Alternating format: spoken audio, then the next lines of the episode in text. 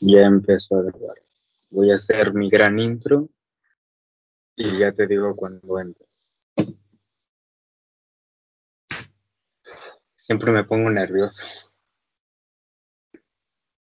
Ok. Hola una vez más aquí en su podcast de ricos jóvenes. En esta ocasión, bueno, Darío no está, pero voy a tener el placer de hablar con Abiel y en esta ocasión pues venimos a hablar un poco sobre el arte, el proceso creativo y ese tipo de cosas. Y cabe mencionar que el primer episodio que subimos eh, ya no solo está en YouTube, sino también está en Spotify, así que en la descripción se lo dejamos para que vayan a verlo. Y me complacería decirles que la primera semana es la más importante, siendo sinceros, así que si prefieren escuchar el podcast de X o Y manera, les recomiendo que lo hagan en Spotify para que pues nos vaya bien, ya que la primera semana es la más importante a la hora de subir algo ahí y pues chance y, y nos posicionamos en, en algún top de los 500 más escuchados, yo que sé. Y pues como quiera que sea, eh, bienvenidos sean y buena tarde tengan, día o noche. Así que, hola Biel, Hola, ¿qué tal estás? yo bien. Qué bueno. ¿Qué tal esta semana? Interesante. Interesante, esta vez sí es interesante. Sí, bueno, vi Madagascar. Mm, la- el- en el podcast pasado, bueno, el primero, por cierto, cabe mencionar que estos, estos episodios este, son atemporales, es decir, que no importa si ven primero el 2 y después el 1, no van consecutivos, así que sea como sea que lo vean, pues nunca se van a perder de nada. Pero como sea, el, en el anterior podcast eh, hubo una persona que, que dijo que, que vaya que hablabas mucho. Así que ojalá que en este podcast los dejemos impresionados.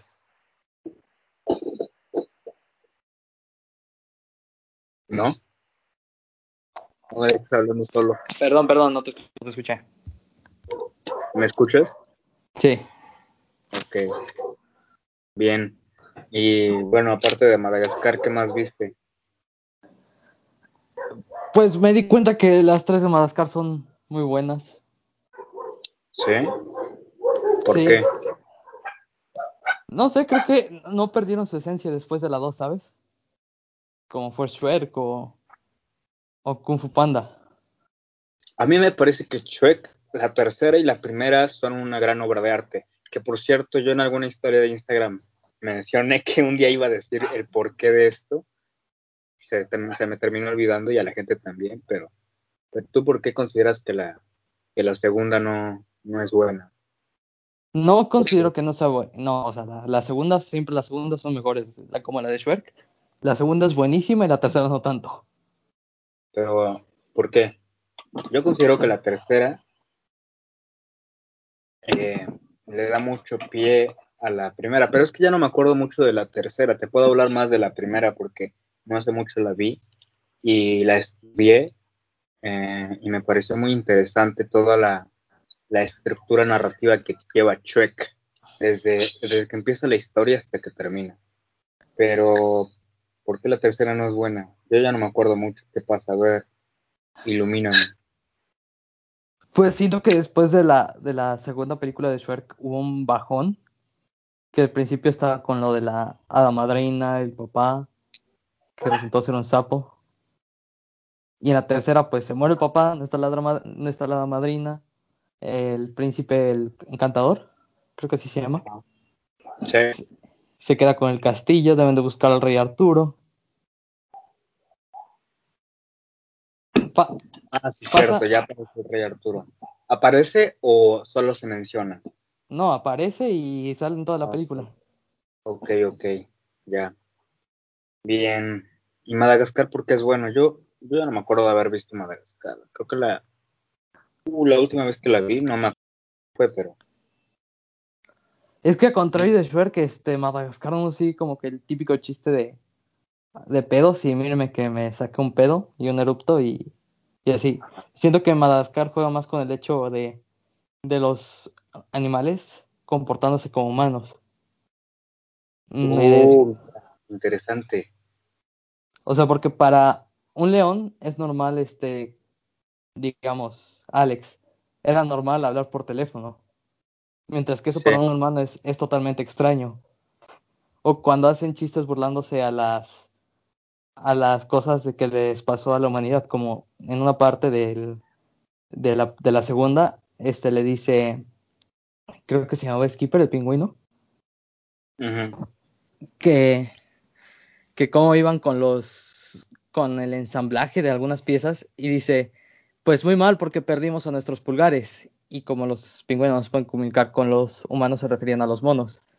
Y justo en ese momento a un pingüino se le cae un, se le cae un destornillador y dice, ay, maldito Darwin. ah, sí, e incluso el, comentario que hiciste sobre, me parece interesante un poco esa analogía sobre que los animales se comportan como los seres humanos, ya podríamos darle como una inclinación a que los animales pueden ser mejor caracterizados como un humano que el propio humano. Y, y sí. en, cuestión del comportamiento. Pero bueno, sí, no lo había visto de esa manera. razón, pero. ¿Qué pensarían los, los cinéfilos, los cinéfilos payasos? ¿Cómo podemos hablar de Madagascar? Y es que ese tipo de películas me parecen realmente interesantes porque es como Netflix, de vez en cuando te traen una joyita y es una estructura narrativa bien planteada como Trek. Quiero explicar yo Trek. quería hacer un video sobre eso, pero dije, no, no me va mucho ese tipo de contenido a mí, así que mejor lo voy a traer aquí. es, que, para, para mí Shrek no, es, no son buenas películas. Para mí las de Shrek no, no me gustan, no es mi tipo. ¿Por qué? No sé, siento que siempre sigue el mismo chiste. Uy, sí, me tiró un pedo, mejor afuera que adentro. Sí, sí, o o los chistes de traseros, que la estructura de la, el mundo en el que viven me gusta mucho, como... Como la propia tesis de lo, de lo que se espera, ¿no? Que desde un principio lo plantea en que eh, el cuento, como si esas cosas pasaran. Y creo que esa tiene como dos perspectivas que yo no la había visto hasta que te digo que la estudié. Y me parece interesante, Shrek, no precisamente por la historia de amor y esas cosas que intentan como volver evidentes. Es que, es que eh, en las películas hay algo llamado eh, el, jade, no, mentira, es en las obras de teatro, que es un jade, así, el, dragón de jade, y hay dos tipos de personas, y son una, la que sí lo puede ver, y la otra, quien no lo ve, y una sí lo ve porque comprende el teatro y la gente que no lo ve es porque no ni siquiera le gusta el teatro y no es capaz de ver más allá. Que de hecho tuve una clase sobre eso que no recuerdo muy bien, pero es como el, el iceberg, el iceberg que ya ves nada más se ve la punta, pero lo demás no se ve. Entonces lo mismo pasa con Shrek, que hace evidente pues lo que todo mundo ve sobre la historia de amor, pero lo que no ve es que desde un principio plantea esto que no es como un cuento cualquiera, porque eh, todos los personajes de Shrek de hecho vienen de distintos cuentos y esos cuentos son de Grimm. ¿Conoces al escritor Grimm? No mucho. ¿Recuerdas que alguna vez te dije que, de dónde venía Burro, que te pregunté? Me dijiste que de Blancanieves. No, te dije de Pinocho, pero bueno. Ándale, de Pinocho. Sí, no viene de Pinocho. Porque en alguna parte eh, los niños, los niños se convertían en burro en Pinocho. Sí. Pero porque no iban a la escuela, por eso se volvían burros. Y burro, en la película de Shrek, en alguna parte, hace un comentario que en la que dice, recuerdo cuando iba a la escuela o a la universidad. Entonces, quiere decir que burro sí iba a la escuela. Y entonces burro nos hace pensar que no viene de, de Pinocho, sino de, de, Donkey, que es el burro, un cuento, que más bien esta, este personaje era un, un, ¿cómo llamarlo? Como un esclavo que solo le tocaba a una, a una dama. Y cómo le tocaba, quién sabe. No he leído el cuento, pero más o menos voy guiado por eso. Pero lo que quiero llegar es que Shrek fuera de que este, el bueno, bueno, ya, ya tenemos las películas de Hollywood contempladas como que el bueno siempre va a ganar y el malo siempre va a fracasar. Y en Shrek es todo lo contrario, los malos son los que ganan. Y te preguntarás, a ver, en la primera película, ¿sí, recuerdas quién es el villano? Lord Farquaad. Eh, hay un detalle, Lord Farquaad nunca fue un villano. Pues no, solo quería una esposa. Sí, Lord Farquaad solo quería una esposa y a cambio de eso, pues le dijo a Shrek que fuera por ella. ¿Pero por qué le dijo Shrek? Porque Shrek estaba en un pantano que ni siquiera era suyo y a cambio de que Shrek fuera por Fiona, él le daría las escrituras y le daría el pantano. Y Shrek aceptó por eso. Solo por eso, desde ahí ya va narrando. Pero para empezar, Shrek ni siquiera, ni siquiera era propietario de donde estaba viviendo lo cual pues en una realidad como la nuestra eso sería ilegal. Y después, bueno. Eh, entonces Lord Farquaad aquí ya lleva un punto, porque él sí era dueño de ese lugar y le di un trato. Tú ve por Fiona y yo te doy las escrituras. Y Shrek aceptó, entonces Shrek fue por Fiona. Pero ¿por qué Fiona estaba en un castillo encerrada con un dragón? ¿Cómo es que llegó ahí? Ah, bueno. En la película ya lo podemos ver como que, para empezar, ¿quién fue que la encerró? Fue su papá. Y sabes, ¿te acuerdas que alguien quería deshacerse de Shrek cuando lo conoció? Que fue su papá. ¿Y qué, fue, fue lo que hizo? Fue con, lo mandó a matar. ajá, fue con el gato con botas. El cual era para que lo matara.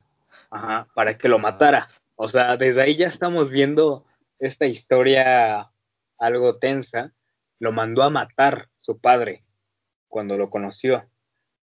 Y entonces aquí ya vemos a dos villanos. Shrek, en primera, que vivía en un lugar donde no le correspondía, y el papá que mandó a encerrar a su hija y luego mandó a matar a Shrek y no lo consiguió. La tercera es que cuando Fiona y Farquaad ya se encuentran, Farquaad aquí no es malo porque jamás obligó a Fiona a casarse con él él quería casarse con ella, pero nunca le obligó a casarse con ella. Eh, estuvo en, en, total libertad de, por parte de Fiona el querer estar con él por pensar que eh, eso desharía el hechizo que tenía desde pequeña o desde quién sabe cuándo para que evitara que se volviera a convertir en, en Fiona, eh, bueno, en ese ogro. Entonces, solo se casó con él por eso. Y Farquaad sí tenía buenas intenciones con ella, y de hecho, en alguna parte de la película también hay un cuadro en el reino en el que, este, ¿cómo se llamaba? Mm, hay un cuadro en el que está Farquaad y una mujer a su lado, casada, ambos están eh, en la boda, pero la mujer no tiene pelo. Y en alguna parte de más adelante de las películas hay una mujer a la que le jalan el cabello y se queda calva. Y bueno, es toda una teoría ahí, pero sin desviarme. Entonces, este, uh, después Shrek interrumpe la boda después de que Fiona ya se fue por su voluntad, no la obligó Farquaad, ni tampoco Shrek, ella se fue, y Shrek, uh, bueno, ya después de haberla rescatado, ya cumplió el trato, ¿estás de acuerdo? Ya llegó con Farquaad, Fiona, y Shrek y Farquaad ya, ya cerraron ahí. Entonces, porque él le dio las escrituras a él. Le dijo, ok, ten las escrituras, aquí cerramos el trato y hasta ahí. Entonces, ¿qué, qué es lo que hizo Shrek? Interrumpió la boda. Y se robó la novia. entró y se, y se comió a Farquaad. Y le quitó a su comió la dragona. ¿Mandé? Se le comió la dragona. Sí, entró un dragón, entró Shrek, se lo comió y él le quitó su mujer. Entonces, aquí quién realmente era el malo. Farquaad nunca hizo nada malo. De hecho, incluso tenía alejado a ese tipo de personas para proteger a los de su pueblo, porque era el que mandaba ahí. No era un rey, no me acuerdo cómo se les llamaba, pero no era un rey. Ándale. Pero hay un nombre en específico, el, el, puesto, el mandamiento. Eh, bueno, no, políticamente hay un nombre pero no me acuerdo cómo se llama. Y eso, Farquaad intentaba proteger su reino y a base de eso, pues alejaba a, los ogros y a otro tipo de personas, porque, por ejemplo, cuando llegó Shrek, se le impusieron todo, todo el mundo contra Shrek y tuvo que pelear contra ellos, pero era porque Farquaad tenía que proteger a su pueblo y por eso mandó también a atacar a Shrek cuando él llegó por primera vez, cuando lo mandaron.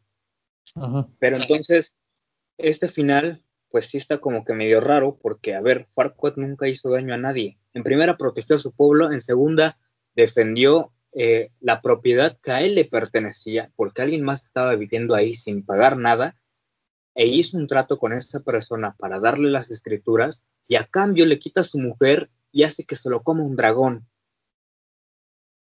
Entonces, ¿quién era el malo aquí? Bueno, solo dejó inválido a la galleta. Bueno, sí, pero es que, a ver, a comparación de lo que hizo Shrek, Pues sí. y de hecho, ah, también había estudiado esa parte de la, de la galleta, que- pero no me acuerdo qué. Y luego, eh, los que parecían buenos, entre comillas, en esta historia, que era Shrek, según, a ver, ya, ya te dije lo que él hizo. Ahora el papá de Fiona que la encerró en un castillo, pero que también tenía como tratos curiosos ahí con la, con la hada madrina, y probablemente el encantador es hijo de esta persona, de- del papá de Fiona, lo que quiere decir que Fiona y el y encantador son hermanos. Y la única manera, porque para empezar, encantador, ¿por qué le pertenecería el, el trono? Porque, Porque se Ah, porque Fiona. se casaría con Fiona. Pero entonces, ¿quién es el papá de encantador? A Y, la madre. y, y hay tratos, o sea, en la primera o en la segunda película, creo que es en la segunda, ¿no? Donde ya se ven los tratos ahí curiosos. Y me hace pensar que la, que la hada madrina ni siquiera es la mamá de Encantador, para empezar. Sino que a quién se parece más Encantador. A la hada madrina no. No. Y te voy a decir por qué pienso que es el papá de Fiona, el papá de, de Encantador. Porque el Encantador se parece más a la mamá de Fiona que a la, propia, que la propia hada madrina. Entonces esto quiere decir que como un trato, y ves que al final de la película, este, Ah. Sí. este sapo, bueno, el, el- el rey, el papá de Fiona, se vuelve a convertir en sapo, porque en un principio él era un sapo. Entonces lo que él hizo fue hacer un trato con el hada madrina, porque la hada madrina no puede tener hijos. Entonces, ¿qué es lo que podría querer? Un hijo. Entonces, pero él le dijo, ok, te lo voy a dar, pero a cambio tú vuélveme un, hombre. Y, y lo convirtió en un hombre. Entonces, aquí es donde ya se acerca con la mamá de Fiona y entonces tienen a ese bebé. Y entonces ese bebé que es encantador se lo termina llevando a, a la hada madrina. Por eso se parece más a ella que a la propia hada madrina. Pero Madre. entonces, e- el encantador no puede ser un rey si no se casa con la hija de un rey. ¿Y cuál manera hay? Casarse con su propia hermana. Eh, y en todo caso aquí, al encantador, claro que le pertenece el trono, pero tampoco puede decir que es su hijo. Y por eso no lo puede recibir sin tener que casarse con su propia hermana. Entonces, imagínate aquí, desde un principio ya estamos aclarando de que esto no es un cuento convencional. Los buenos no son los que ganan, sino los malos. Shrek, el papá de Fiona, Encantador, quien era bueno y vivió todo eso, pero le tocó la desgracia de no tener su propio lugar. Y Farquaad, quien había hecho un trato e hizo todo bien, se lo terminó comiendo un dragón. Perdió a su esposa, perdió el trono y perdió todo lo que tenía. Verga. Ah, entonces ya viste la analogía de Shrek. Por eso te digo que es muy interesante. Y hay más, pero pues ya se me olvidó. Pero sí está, está curiosa la estructura narrativa que lleva. De hecho, no, no lo había visto de esa manera y no me había dado cuenta que la, que la mamá se parece encantadora hasta ahorita. Te digo. Un Pero, detalle. Por, pero ¿por qué Fiona es pelirroja? Fiona es pelirroja porque. Mm, buen punto. A lo mejor se lo pintó, quién sabe. Porque cuando, Sí. cuando se vuelve ogra, sigue siendo pelirroja. Sí. Bueno, eso quién sabe. Pues habría que hacer una gran analogía sobre eso. Sí. Pero bueno. Este, ¿traes algún, alguna noticia, algún tema que quieras, para que quieras empezar? Ah, pues que los mosquitos ahora van a ser inmunes al frío. ¿Al frío? Sí, ¿Por qué? evolucionaron. ¿Cómo? No sé, no leí la noticia entera. Bueno, yo tengo ventilador, así que con eso la armo. No quiero morirme de dengue o algo así. O ni siquiera quiero que me dé. ¿A ti sí te ha dado? Mm, Una vez. ¿Y qué se siente? ¿Qué no puedes hacer nada? Mm, a, mí tam- a mí no me ha dado eso, ni tampoco la varicela. Cuando estás grande Sí. te va a dar en la torre. Si es que me da, Pues sí. si no, pues no. De hecho, entre más grande seas, más mortal puede ser, ¿no? Sí, eso dicen. Eso dicen, claro. Ojalá nunca me dé. Pero bueno, aparte de eso, otra cosita. Mm, nope. Ah, sí, que comencé a ver una un, un anime de comedia romántica. No, no soy fan de las comedias románticas ni en las películas ni en series. Más que de, o sea, se pueden contar con, con los dedos. Estaba. Bueno, sí, es, es una. Es que no lo cuento como comedia. No, no, no lo cuento como comedia porque trata otros temas. Drama, ¿no? ¿Eh? Es más drama. Ajá. Así que este estaba, está interesante, no es lo mejor, tampoco es lo peor, este es muy bueno, me hizo reír en varios aspectos. ¿Cómo se llama?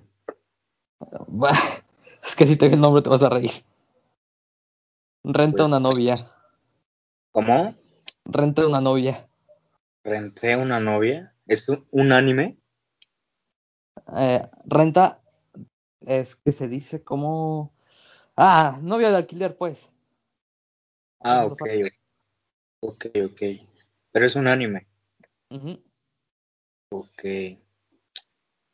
A mí no me gustan mucho los animes, así que no tengo mucha opinión al respecto, pero de acuerdo a las comedias románticas, ah, no, yo tampoco estoy muy familiarizado con ese tipo de, de obras. Me gustan más los dramas o las cosas que me hagan como ir un poco más allá y como alguna vez estudiante de cine, pienso que eh, tenemos muchas comedias románticas porque nadie es capaz de ir más allá que del propio amor. ¿Por qué no hacen películas sobre las matemáticas, sobre la ciencia, sobre la filosofía o cosas así? Y de hecho pasa también con la música. Tenemos una y otra vez este tipo de contenido porque nadie es capaz de extrapolar ciertas virtudes de otras áreas. Pero bueno, eso ya es otro tema. Pero las comedias románticas no me van. No, pues a mí tampoco, pero estaba, estaba buena. O sea, es la típica comedia romántica de adolescentes, que hay un triángulo amoroso. Aquí no, no es como que muy fuerte ese triángulo amoroso, se centra más en la vida cotidiana de un chico virgen de universidad de 20 años y sus desamores. Ajá. Ya sabes, el típico chico que no es popular, que la única novia que tuvo lo dejó al mes. Me suena a Wattpad. Sí, pero como que siento, yo sentí que las ventajas que tenía la, las desventajas que tenía la serie, no sé, el morbo, o, o- no es que no se te las puedo explicar. Las ventajas las transformó como que en ventajas, ¿sabes? Porque el humor siento, yo, para mí, siento que fue bien implementado. No tiene que ver con el típico humor de, lo voy a decir humor de Shrek. O sea, como los clichés, pero canalizados para una mejor historia o algo así. Como para darle verdadero sentido. Sí. Ok, ok. O sea, la serie tiene ese tipo de morbos de, ajá, sí, soy virgen de... Como esos clichés, ¿no? Ajá. Pero los sabe utilizar. Sí, los sabe utilizar. Porque desde el primer, desde el primer capítulo se imagina el protagonista que su exnovio lo está haciendo con alguien más. Y te ponen esas escenas. y, literalmente, y dice explícitamente, ¿por qué justo ahora me estoy excitando? Bien, Abiel.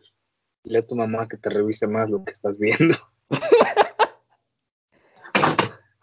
Pero fuera de eso, la serie está buena. Es entretenida. Cumple con su cometido de hacerte pasar un buen rato. Mm, me parece bien.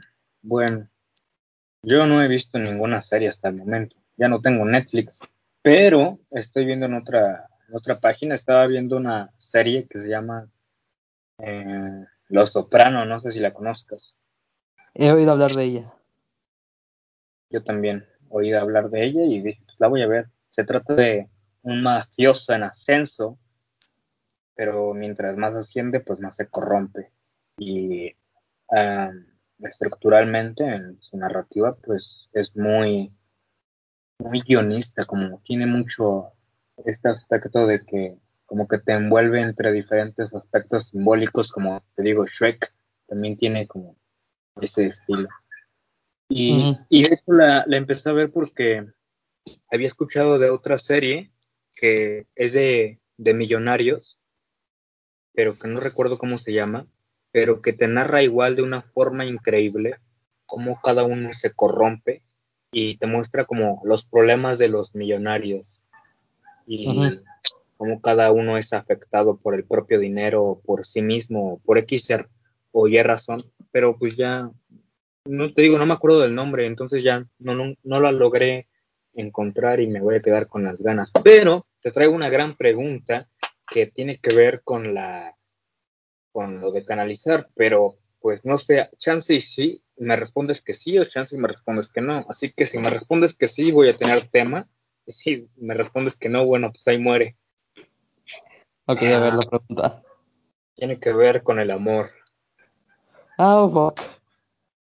¿Alguna vez has, eh, has creado algo porque terminó alguien contigo, o sea, es decir, terminó tu novia contigo y en base a ello eh, has hecho algo, o sea, como dibujar o has, creado algo, como lo has usado como inspiración. Sí. ¿Qué has creado? Ah, pues yo tengo una historia que, que sigue un proceso. El protagonista se llama Kyler, es un tipo de que 20 años, algo así, no, no recuerdo bien las notas, que al, paso del tiempo se enamora de una tipa de el, una isla como hacia el norte de Japón, pero sin ser oficialmente Japón. La chica se llama Janet, eh, me inspiré de, esa persona. Está interesante porque quiero, cuando la escriba y esté todo bien dibujado, quiero desarrollar esa relación. Ah, ok, o sea que lo estás dibujando y lo estás escribiendo, como un cómic, ¿no? Ajá. Porque creo que creo que los desamores es lo más importante para crear una buena historia de amor. Sí, de hecho, no recuerdo si, hay un personaje que se llama Sir Frank o Louis C.K., no recuerdo el comediante o, este Sir Frank, no recuerdo su nombre, pero eh, en su programa hay una persona en el bar y está llorando y alguien al lado que es el protagonista le pregunta que por qué está llorando y le dice que porque lo terminó su novia y entonces él le dice, ¿de qué hablas? Es lo más hermoso que te pudo haber pasado. entonces a todos los que nos están escuchando y tienen pareja, pues vayan y termínenla, o más bien hagan que los terminen y, y les van a les va a cambiar la vida. Y esto es precisamente porque habla de que la miseria se desperdicia en el miserable como la cobardía se desperdicia en el cobarde y trata de canalizar como este esta agonía que siente uno para impulsarla hacia otra área, como escribir, como hacer una canción, lo que tú estás haciendo, como lo que hizo este, este ¿cómo se llama? Ed Maverick, con canciones bien tristonas, probablemente alguien lo terminó y, se puso a escribir y ahora pues es uno de los más escuchados en México. Pero bueno, sí, yo, yo también. Creo que alguna vez algunos hemos hecho eso. Creo que, creo que, como te digo, creo que el desamor es lo mejor que puedes hacer si quieres escribir una buena historia. Sí, es como que te da el coraje para hacerlo. Yo comencé a escribir este tres libros. Tres libros quizás es mucho, pero es como que agarré el ritmo rápido. Ahorita tengo una novela de quizá 90 páginas y otra que bueno, la voy a publicar, uh, todavía falta, pero ya llevo como unas 179 páginas y la otra, la otra llevo apenas 50 páginas, pero es que cada uno trata de formas muy diferentes la forma de narrar y creo que gracias a, a, ese, a ese bajón es que he podido como inducirme de nuevo en la literatura y extrapolar como que diversas ideas en sus narrativas. Entonces yo creo que si alguien te terminó, lo mejor que puedes hacer en vez de llorar es buscar canalizar esa miseria que estás sintiendo para, en primera, para, hacerse, para ser mejor persona y en segunda, para chance y regresa contigo esa persona después de que te vea bien chido, pero tú ya no la vas a querer porque no inventes. Si no te quiso cuando estabas fregado, menos cuando estés en la cima del éxito, donde hace mucho frío. Sí. Pero bueno, em, ¿qué más? ¿Qué más? Queríamos hablar de arte, queríamos hablar de hecho, en el primer podcast hablamos de arte, sobre el arte conceptual que no es arte.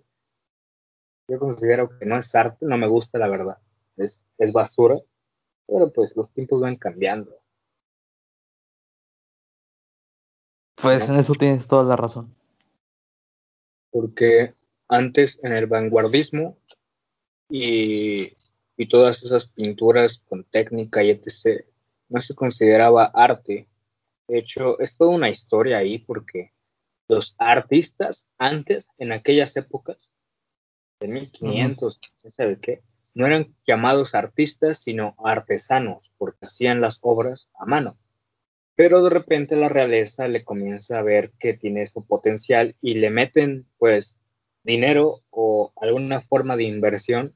Y entonces estas personas que ni siquiera eran conocidas, que eran unos don nadie, pues ahora los llamaron artistas y comenzaron a tener sus propios nombres y hacer reconocidos. Pero en aquellas épocas eh, ese arte era como ir ahora, ahorita al, centro aquí de la 3, ver cerámica y decir eso no es arte.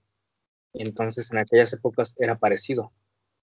Y de repente hoy en día lo consideramos como arte y ahorita no consideramos arte el arte conceptual. Y ahí tiene sus puntos, sus puntos de, a favor y en contra porque es que todo trata más bien del arte que proyecta como el artista, válgame la redundancia, pero eh, no contra el que la está recibiendo. Es como que para ti sí tiene significado porque tú lo hiciste y tienes eh, en mente lo que pensaste cuando, cuando estabas en proceso, pero la otra persona no tiene ni la más mínima idea de, del sentimiento que le metiste. Solo quiere ver y admirar algo que le parezca bonito. Pero bueno, eso ya lo hablamos en el primer podcast que se puso bien oscuro. Pero bueno, para ti, ¿qué es el arte, bien? Ay, no estudié para esto. Un, un tema acá. Bueno, algo simple.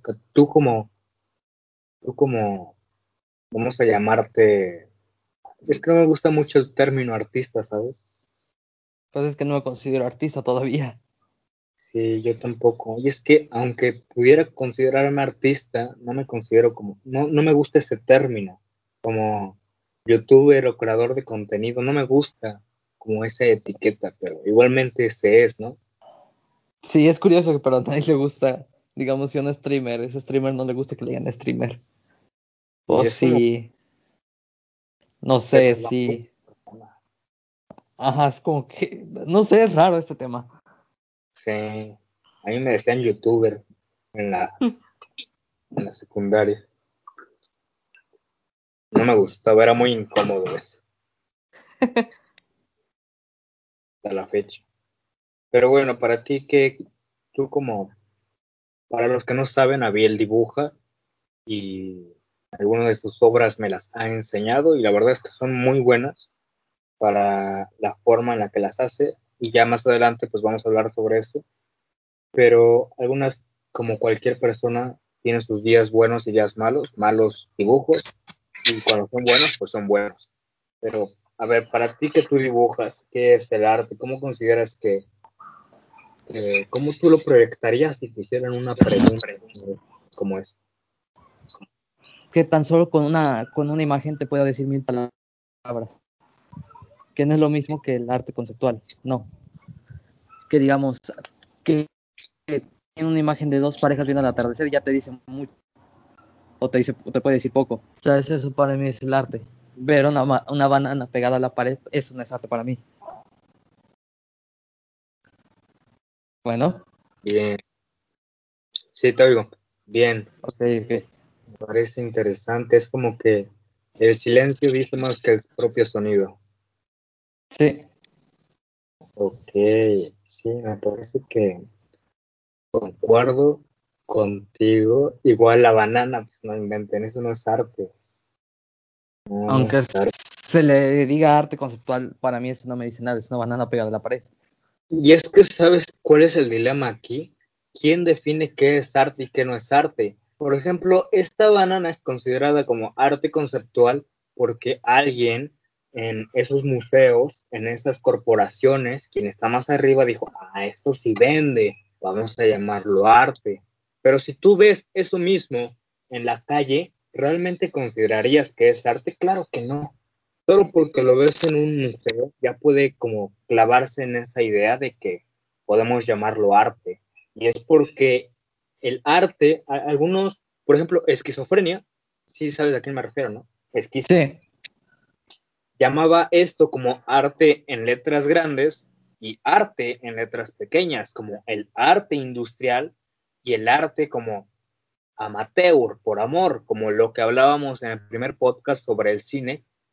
Y es porque en vez de cultura, como poner eh, bajo el contexto cultural al, a la población sobre lo que es realmente el arte, las pinturas, eh, diversos artistas que realmente tienen como bien esta visión, prefieren uh -huh. dar como estos conceptos en los que saben que se van a vender muy bien, como lo es la banana, y como que trata el tema eh, polémico sobre, saben que va, se va a hablar sobre esta obra, y mientras más se hable de esta obra, más va a valer.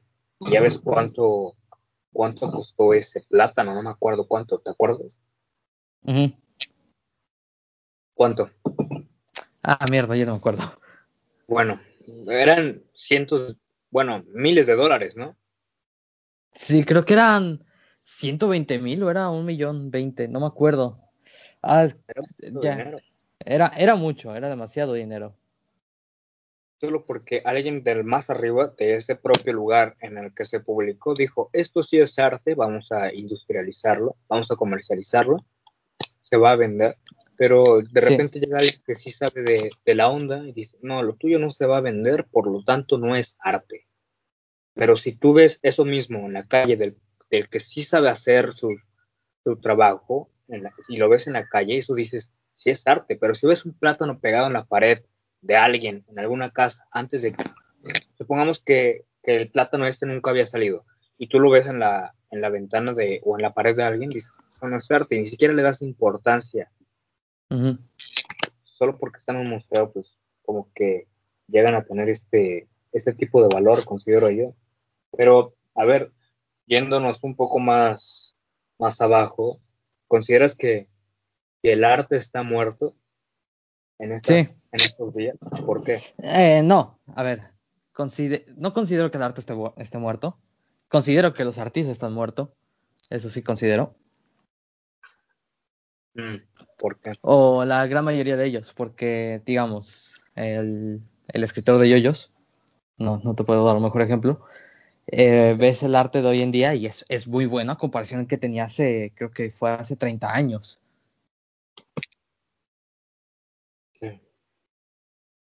Pero después vemos artistas como el de la banana y es como que, hija de tu madre.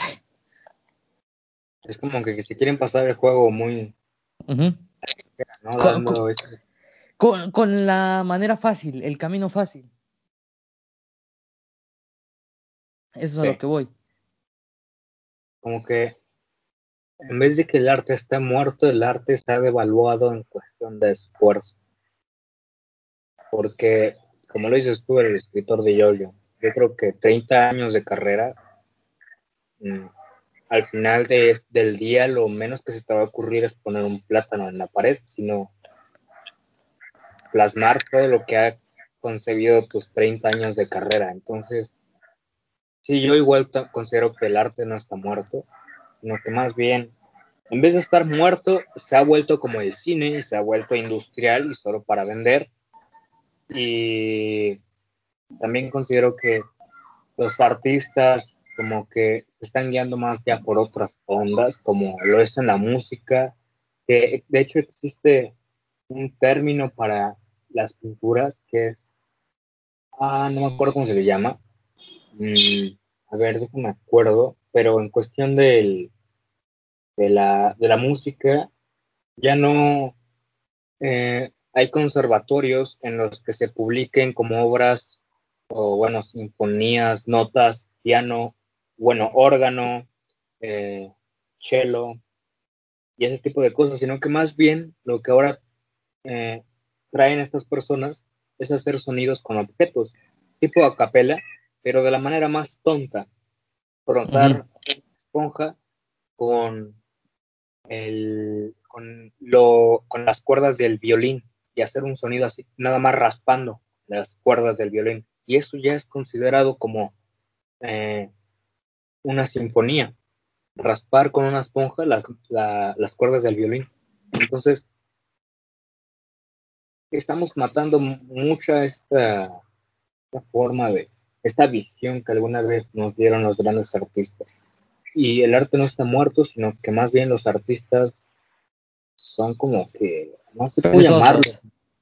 No, es que no podría considerarlos perezosos porque es como que de repente estas ideas se han comenzado a instruir en los institutos y no es como que comienzan a normalizarlo no creo que sea por pereza, sino por alguna otra idea, intentar algo nuevo, pero mm, es como que íbamos bien hasta que me trajiste esto y entonces hemos retrocedido cientos de años atrás con esta basura que, que, ahora consideramos arte.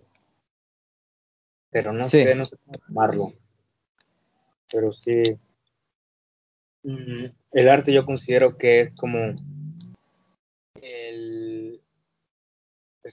es mm, una obra que busca una reacción, ya sea buena o mala, que te haga enojar, que te haga feliz, llorar o lo que sea, pero si en dado caso esa obra no te, no te provoca nada, entonces sería su propia antítesis que pide a gritos ser neutral. Y entonces eso sí es una obra muerta. Y lo mismo pasa con estas obras. No te causa nada, sino que más bien confusión de qué carajo está haciendo la persona. Sí. En eso tienes toda la razón. Sí que sí. Pero bueno, tampoco podemos ponernos tan estrictos cuando empezamos a hablar de Madagascar como buena película. Es que no, Madagascar, si la ves, siento que fue demasiado valorada en su época. Porque de todas las trilogías que tiene DreamWorks, que son bastante buenas, la segunda siempre es como que lo más alto y la tercera es la que baja demasiado. ¿sabes? No sé, eh, ¿viste la película de Cómo entrenar tu dragón 2? No, no me llamó la atención. No me gustan mucho las películas animadas. Me dan, no sé. Ok. Eh, ¿Cómo entrenar tu dragón 2? Este, el, el protagonista ya te lo presenta como alguien maduro. Y va evolucionando, fue evolucionando mientras estaban las, en las tres películas. Pero en la 2 fue donde su et- etapa de evolución llegó a un máximo. Sí, ¿Ok? sí. Sin- siento que en la 2 fue donde llegó a su pico. La 3 fue demasiado buena, pero no siento que haya alcanzado lo mismo como lo que alcanzó en la 2. sí.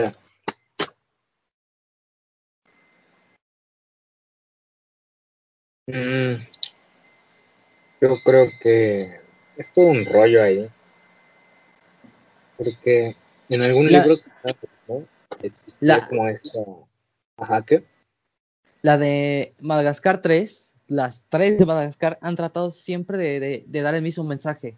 Buscar, están buscando un lugar donde quedarse. Al principio, en la, en la primera era volver a Nueva York, que eso se sigue manteniendo las tres.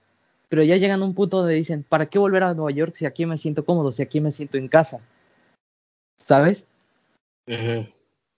En, en la 2 fue donde Alex encontró su hogar y donde todos se sentían a gusto. e incluso eh, Marty. En la 3, por circunstancias, se tienen que ir del lugar porque extraen demasiado Nueva York. Este, pero conocen al circo, es, este, Alex se enamora de, de, creo que era una chita. Entonces se enamoran y deciden que ahí todo está mejor, todos se sienten cómodos, se sienten libres, ya pueden hacer feliz más a los niños viajando alrededor del mundo, pero unidos sin ataduras, es decir, en el circo, en el circo, en el parque estaban bien, les tenían comodidades, les daban comida, les daban lo mejor, pero en el circo hacían todo, todo eso y más, porque les gustaba, porque les apasionaba. Siento Sí. que el- la gracia de Madagascar no era el, uy, sí, vamos a hacer reír a los niños, no, era para aquellas personas que necesitaban, como que querían buscar un lugar donde sentirse aceptados, donde sentirse bien.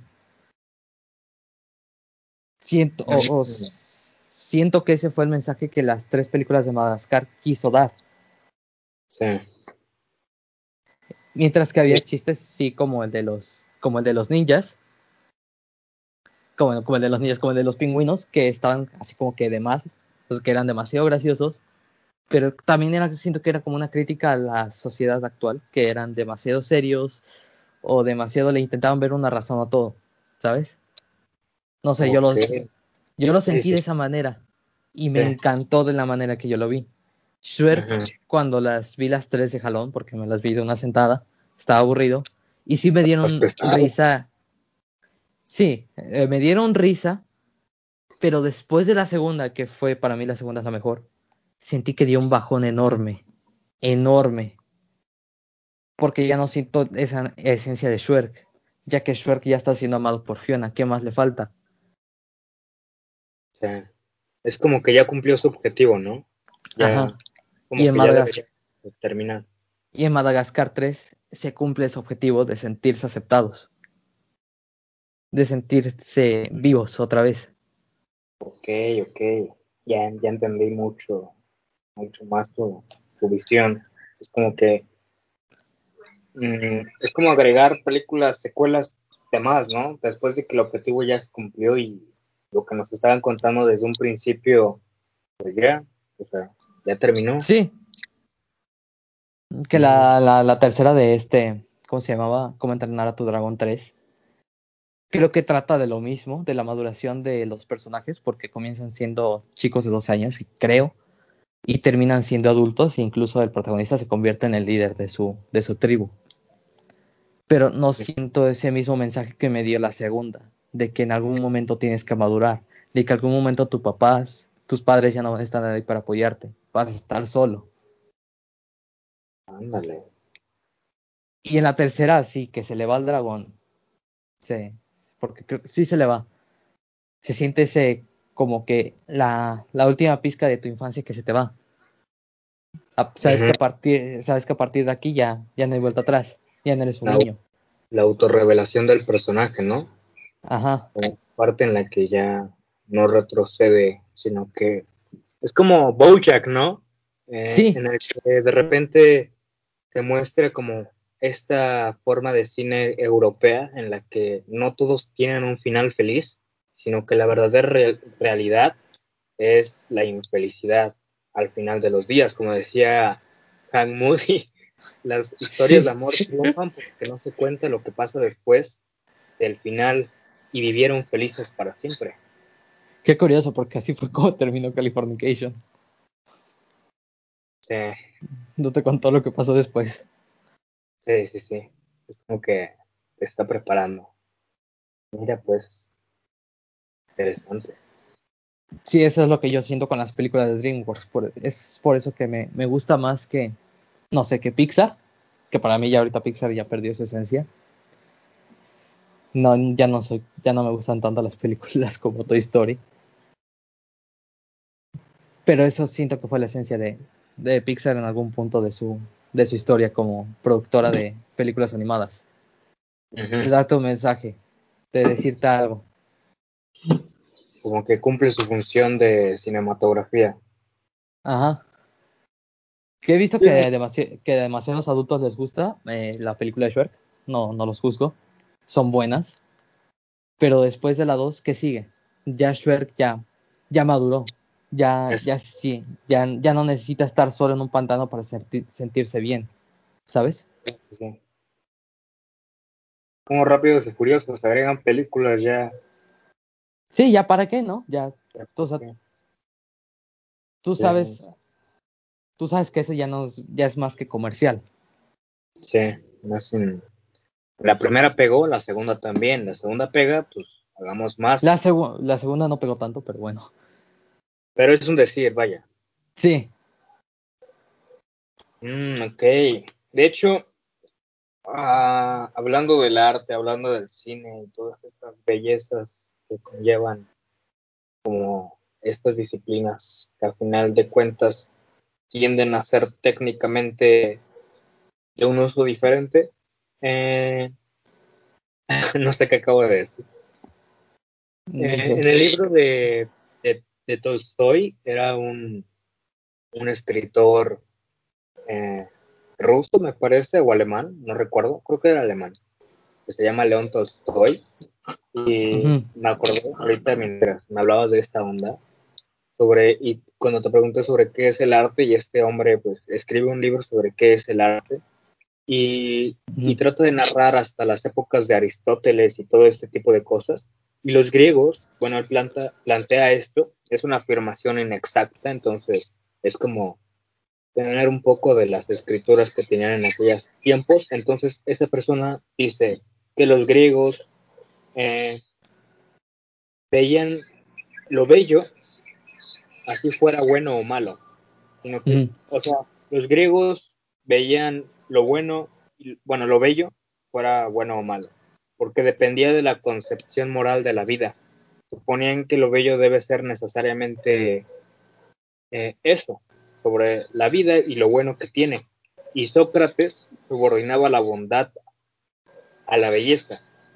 Pero Platón eh, intentaba como unir estas nociones y hablaba de una belleza espiritual y entonces llega Aristóteles, que quería que el arte tuviera una influencia moral. Y Calocagaton, algo así, explicaba a estos sabios la concordancia perfecta entre la bondad y la belleza.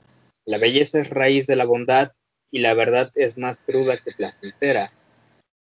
Lo que intenta decir es que el arte eh, en aquellas épocas era considerado como lo bello, lo bueno y lo verdadero. Y ahorita tenemos como esta concepción que te decía entre que ahora el arte solo se trata de causar una reacción, sea buena o mala, sea cierta o sea falsa, sea buena o sea, eh, sea bella o sea horrible. Sí, sí. Entonces, eh, Tolstoy consideraba esto como el falso arte. Y de hecho, mm, él decía que la belleza existe por sí misma, que la manifestación de lo absoluto, de lo perfecto, de la idea, de la voluntad, es Dios. De hecho, Tolstoy como que se vio más influenciado por el cristianismo en aquellas épocas.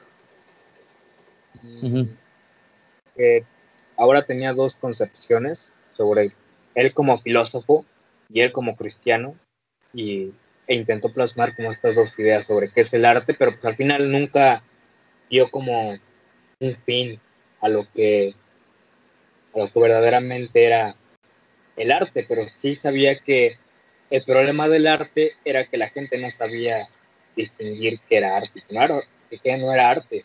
La gente no sabía apreciar una ópera, pero la gente sí sabía eh, decir que no le gustaba la ópera sin haberla escuchado. Era como algo contradictorio, como pasa ahorita, ¿no? A la gente no le gusta el teatro, pero porque no entiende el teatro.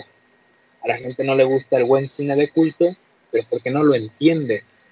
Entonces, a la gente sea, no le interesa mucho la idea del arte, que esto no es arte, porque ni siquiera lo entiende. La pregunta aquí es, ¿qué es el cine de culto? ¿Qué se le considera cine de culto? Cine de culto. Mm, a ver, espera. Existe un cine de culto, ¿y cuál es el otro cine? Ah, no me otro nombre. dos tipos de cine. Cine de culto.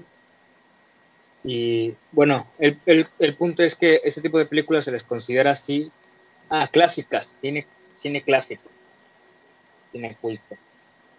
Eh, el cine culto es como estas percepciones abstractas. ¿Conoces a David Lynch? Sí, ¿Has visto algunas de sus películas? Son bien raras, ¿no? Entonces, Sí. esos cine de culto son como las percepciones de como las de Nolan. Bueno, no puedes comparar a Lynch con Nolan. Nolan, Nolan es como un director bueno. Es un es un director raro. Sí, pero pues hay muchísimos más directores que, que llevan a una mayor profundidad. Como te decía, Sí. no puedes comparar a Lynch con Nolan. Eh, Nolan es un buen director entre muchos malos, pero Lynch es un buen director entre muchos buenos. Entonces, el cine de culto va más guiado a, a estas ideas abstractas, pero que perduran, como el cine clásico. El cine clásico no se vuelve clásico hasta que pasan cierta cantidad de tiempo y entonces esa película sigue triunfando, como Pulp Fiction, por poner un ejemplo. Siento que Pulp Fiction ya es como que ah, la tienes que ver porque es un clásico. No sé. Eh, por eso, precisamente por eso, sigue perdurando porque es un clásico.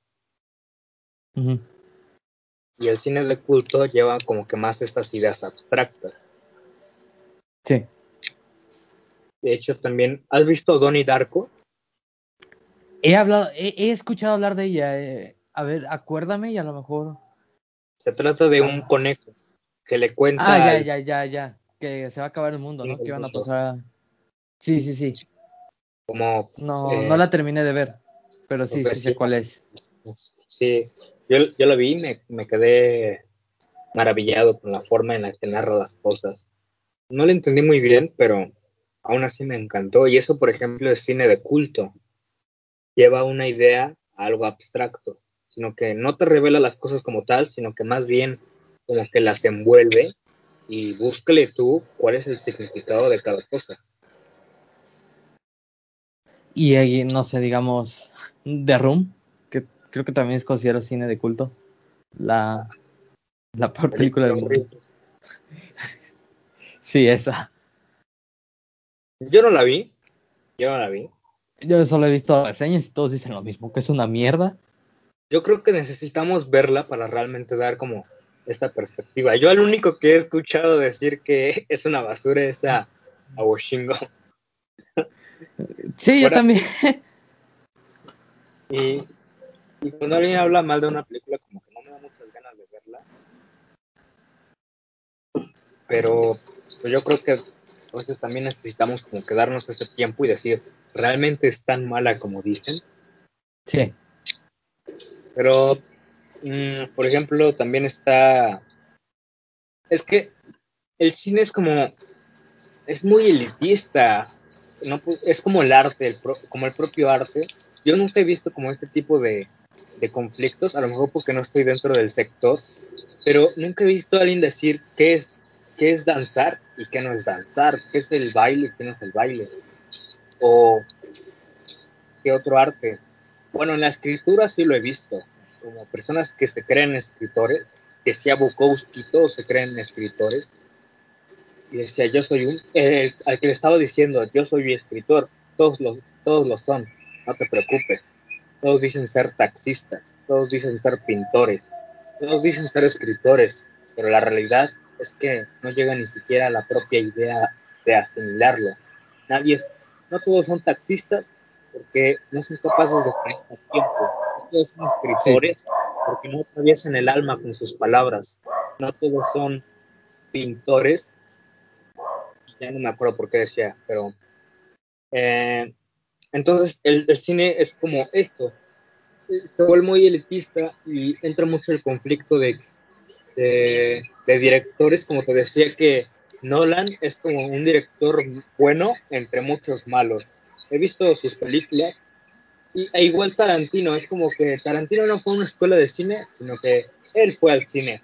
Pero es como, tenemos como esta fachada otra vez del iceberg, tenemos como el cine que probablemente es increíble y, oh, soy cinéfilo y veo a Tarantino, veo a Lynch, veo a Fincher. No, hay todavía... La, la historia de, la historia de, perdón, la historia de, Tarantino con el cine, para mí me sigue mamando. No, o sea, es como que no me la termino de creer, de que solo por trabajar, creo que era en, una, en un blockbuster, ya seas un director de cine famoso, solo por ver Pero, películas. Imagínate, o sea, se volvió un director de cine famoso porque le gustaba. Ver era cine. su peor trabajo. Era su peor trabajo. De hecho, trabajó en un sitio de pornografía. Sí. Eh, y, era su trabajo. Tenía. Entonces, cuando lo, cuando lo despidieron, él por venganza se llevó todas las películas que pudo.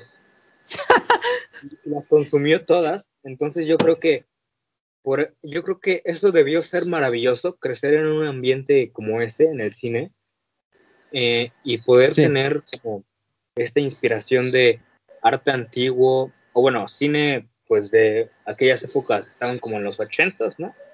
Sí. Y tener cine de los 50, cines de los 20, ver a, a, Chaplin o ver a, a, no me acuerdo quién más, son nombres bien raros pero este tipo de, directores y luego tener también películas de su época. Entonces, yo creo que tiene mucho sentido como que se volviera un director. Se tenía que volver un director a fuerzas. De por sí ya le gustaba el cine, pero no le gustaba tanto como ser director. Sí, sí, sí. no, pero de, todos modos sí es como que curiosa, ¿no? Sí.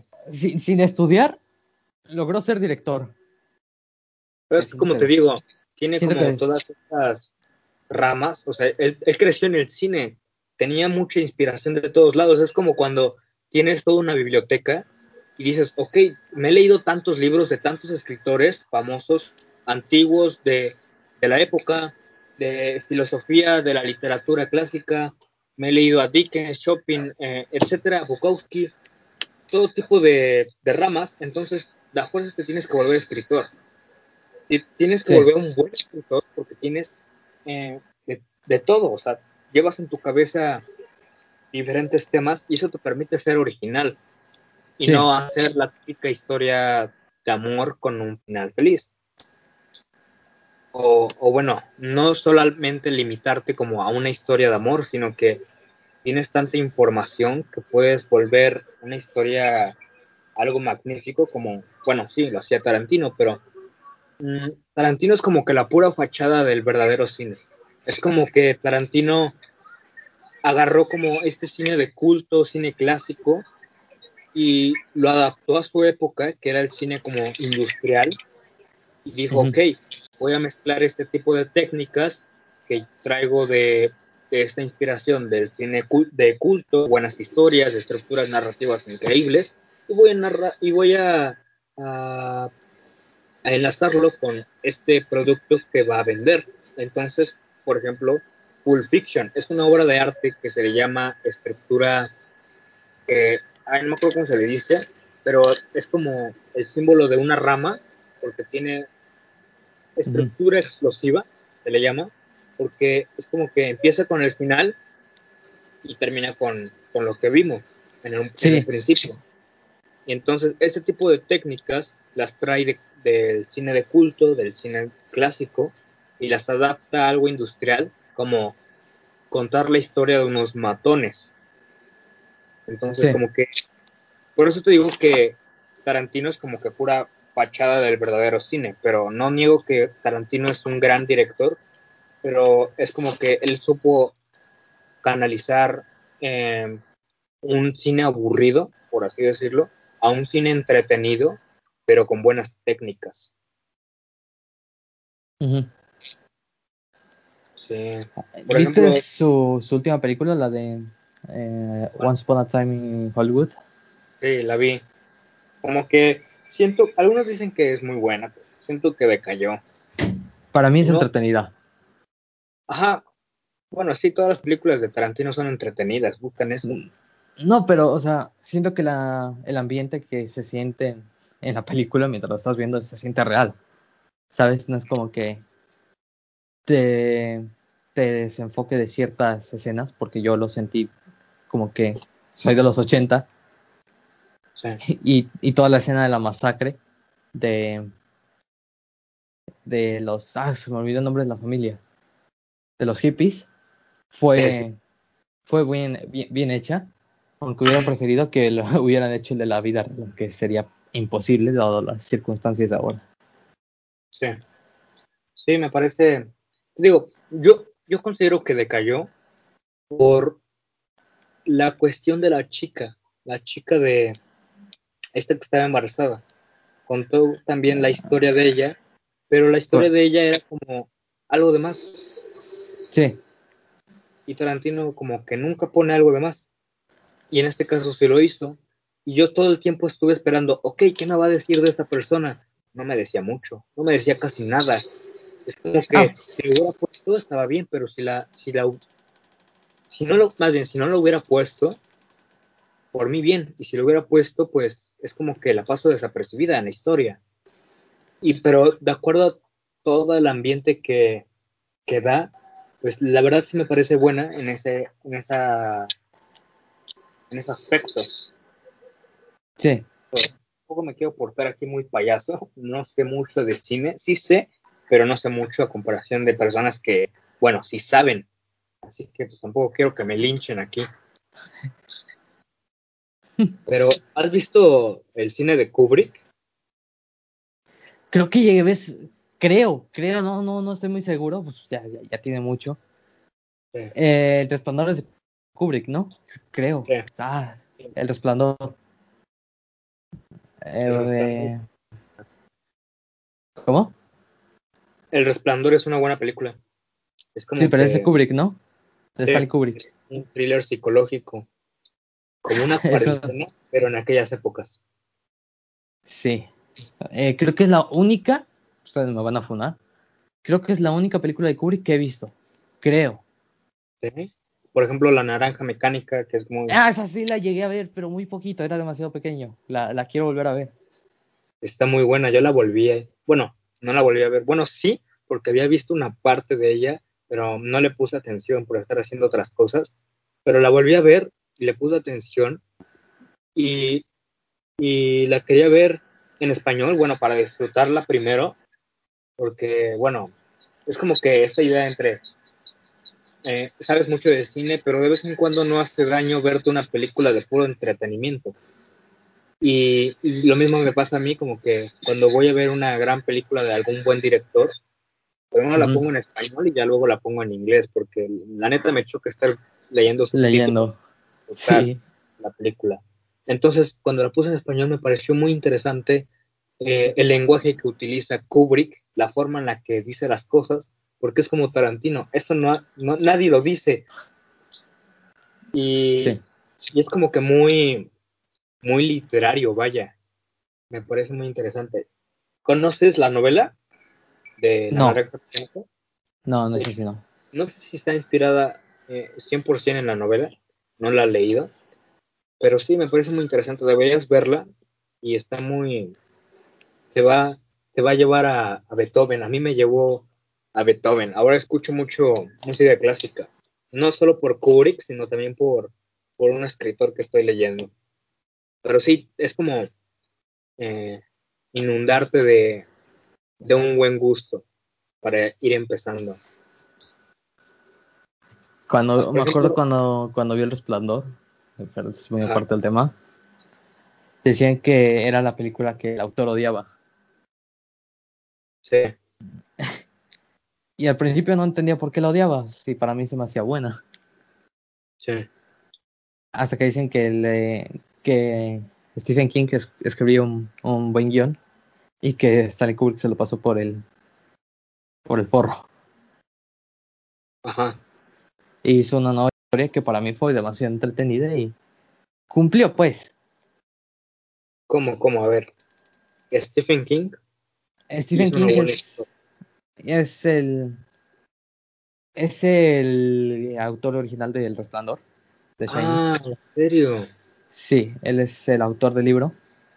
Y eh, contrataron a Stanley Kubrick para que hiciera una película de El Resplandor. Es como que se sintió un poco infravalorado, ¿no? Porque no era escrita por él. Ajá. Pero es que el guion que le dio, si no me equivoco, era de más de seis horas de película. Mm. Por Creo. eso pasó por las bolas. Sí. Hizo su Eso- propia eso es lo película. que- Ajá. hizo su propia película, pero que para mí me pareció súper entretenida. Eh, me dio terror en las escenas que me debían de dar terror, no era como los típicos screamers de, ahora en- de, de hoy en día. Bueno, se me hizo buena. Sí. Y Por la, actuación, la actuación de Jack Black también se me hizo de las mejores. De Jack Black de... Sí, sí se llama así, ¿no?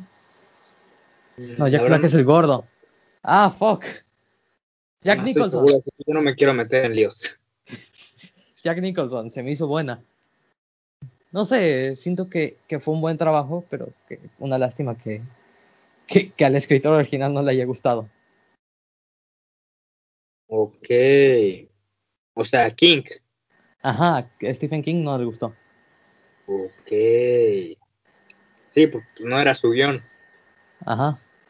Después hicieron una historia, una, una serie de televisión. Las- ¿A, ¿A poco? Sí, con, eh, con ahora sí con Stephen King como, como, como escritor principal. Solo que no funciona muy bien. Mm, Sí, porque también hicieron como una pequeña secuela que se llama Doctor Sueño. Ajá, De- de hecho salió en este año. No lo he visto. Dicen que es buena. Sí, supongo que está bueno. Pero Kubrick ya es otra onda también, como un cine de culto quizá. Es muy abstracto este hombre. Tiene muy buenas ideas. Por ejemplo, ¿has visto la su película La Odisea del Espacio? No, Yo la estaba viendo y la verdad es que me- me comenzó a aburrir. Pero la voy a terminar de ver para. para Hay una película, perdón, este, hay una película que creo que es de Stephen King, no me acuerdo muy bien. Ah, mierda, no. Ah, sí, sí es de Stephen King, porque ya, ya me acordé. Stephen King cada vez que hace un libro o hace una película, o no sé, siempre pone que él lo critica por sus malos finales. Y pues es la verdad, sus finales de, de película, de libros son malos, ¿De quién? de Stephen King. Siempre se le ha criticado por eso, porque sus finales de película son malos. De película, ah, de libro, mierda. Yo no me he leído ningún libro de, ahí sí no puedo opinar. No me he leído ninguna de sus novelas. No, ese güey está enfermo.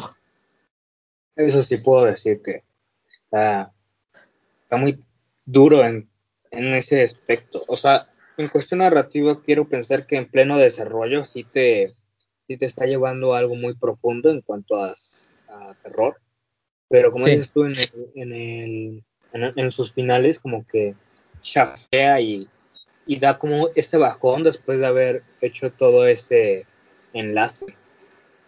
Sí. De hecho, creo que al final de- del libro de eso, eh, este, hace que los niños tengan una orgía. no era antes. No, al final. Ok. Eh, Sí, esta, sí. Eh, al final del libro tiene una orgía. No de, no li- de la parte de los adultos, al final de la parte de los niños sé que tienen una orgía. mm, Eh, porque de esa manera este, es- ya tenían ese enlace conectado o algo así. ok. Sí, sí, Y de, de hecho una curiosidad ta- también del libro es que el libro no se iba a llamar eso, se iba a llamar Terry, como el pueblo, porque lo que quería contar este Stephen King no era eso, era quería contar eh, lo que ese pueblo era un infierno. Ok. Eh, ¿El pueblo así se llama realmente? No existe, eh, fue una invención de él, pero quería demostrar que la maldad viene del ser humano. Sí, es como que, aparte de que la, la historia está basada en este asesino, ¿no? Ajá, Se llama John. Para el que no lo conoce, es, es John, ¿no? Su nombre, creo que sí. John. Y este hombre era un payaso, pero que también era un asesino. Y Y a violador. sus víctimas las enterraba en los patios de las casas de los niños. Un chip. Sí, estaba pesado. Y en alguna de sus fiestas, bueno, sí, como dices tú, también los violaba. Y eh, hay, un, hay una parte de este hombre que cuenta en sus trucos de magia que le enseñaba a los niños este maravilloso truco que es ponerse las esposas y luego quitárselas enfrente de ellos. Y ellos probaban hacer el mismo truco y él les daba las esposas y entonces ellos se ponían las esposas y, y veían que no se las podían quitar. Entonces le preguntaban a John, ¿cómo me las quito? Y John les decía, la clave está en tener la llave. Y después de ahí, pues agárrate porque te pasaba de todo. Verga. Está bien pesado este hombre. Pero bueno, ya pasando para concluir, ¿qué te parece hablar del, del proceso creativo de cada uno? Ok, comienza tú para que me dé una idea. No, no, no estudié demasiado bien. Bien, pues a ver, pregúntame porque siento que soy muy soberbio si hablo de mí mismo, sin que nadie me pregunte. Ok, ¿cómo es tu proceso creativo? ¿Para qué? Crear un libro, ¿qué es lo que haces tú? Bien, yo para empezar no sé si soy escritor. Yo no, no, no, no, te no te considero escritor, te considero No, protoescritor. Espérate, sí, espérate. Voy a cons- Siempre me lo he dicho. Un día me planté de pie, más bien estaba sentado, me puse de pie, agar- puse la mano en la hoja que está, en la que estaba escribiendo y dije, yo no me voy a considerar escritor hasta después de haber trascendido y alguien más eh, me pueda considerar como a los que yo considero escritores como Dickens, Bukowski, Hemingway, Chopin eh, y este tipo de escritores. Hasta que yo no, hasta que la gente no me vea como uno de ellos, yo no voy a ser escritor. Así me haya hecho 100 libros. Nada más lo dejo claro. No me considero Ok. escritor. Pero como lo que soy, como obviamente escribo, escribo guiones, escribo, para los que no me conocen y apenas nos están viendo, bueno, yo escribo guiones, escribo libros, bueno, estoy en el proceso de escribir un libro, eh, también escribo poemas y de hecho, sin querer un día escribí canciones. Es como que eh, voy a escribir y de repente te salen canciones. Y pues eso también es lo, es lo- es lo que yo escribo, pero en este proceso creativo, lo que yo hice en un principio, te voy a contar la historia, a ver, para poner en, en contexto el por qué yo escribo. Y es porque yo tenía aquí pues, a mi chica, ¿no? Ya sabes tú quién es. Sí. Y un día escri- intenté escribir un libro Y la razón de esto era porque estaba aburrido. Entonces dije, pues voy a contar mi historia. Y la conté de, de una manera diferente a la mía. Y, y comencé a escribir, escribir como tres páginas. Y le enseñé este, como este breve relato a ella. Me dijo que estaba bien. Y ahorita lo leo y era una reverenda basura. Y ella me dijo que estaba bien para no hacerme sentir tan mal. Me dijo, está bien, pero es como que me dio el avión. Y dije, ok, voy a seguir escribiendo. De repente mi computadora dejó de funcionar y el libro se borró. Y, y pasaron meses. Y a esta persona pues le gustaba mucho leer. Entonces yo tenía que leer también para que, para no verme tan tonto y que ella no estuviera con un ignorante. Entonces yo me comencé a leer y dije, ok. Y es desde ahí, entonces, desde ese entonces, es que me comenzó a entrar la idea de escribir un libro otra vez. Y llega un punto en una tarde lluviosa, mírate qué romántico, era una tarde lluviosa, llegué a la escuela y entré al salón y no estaba nadie más que el profesor.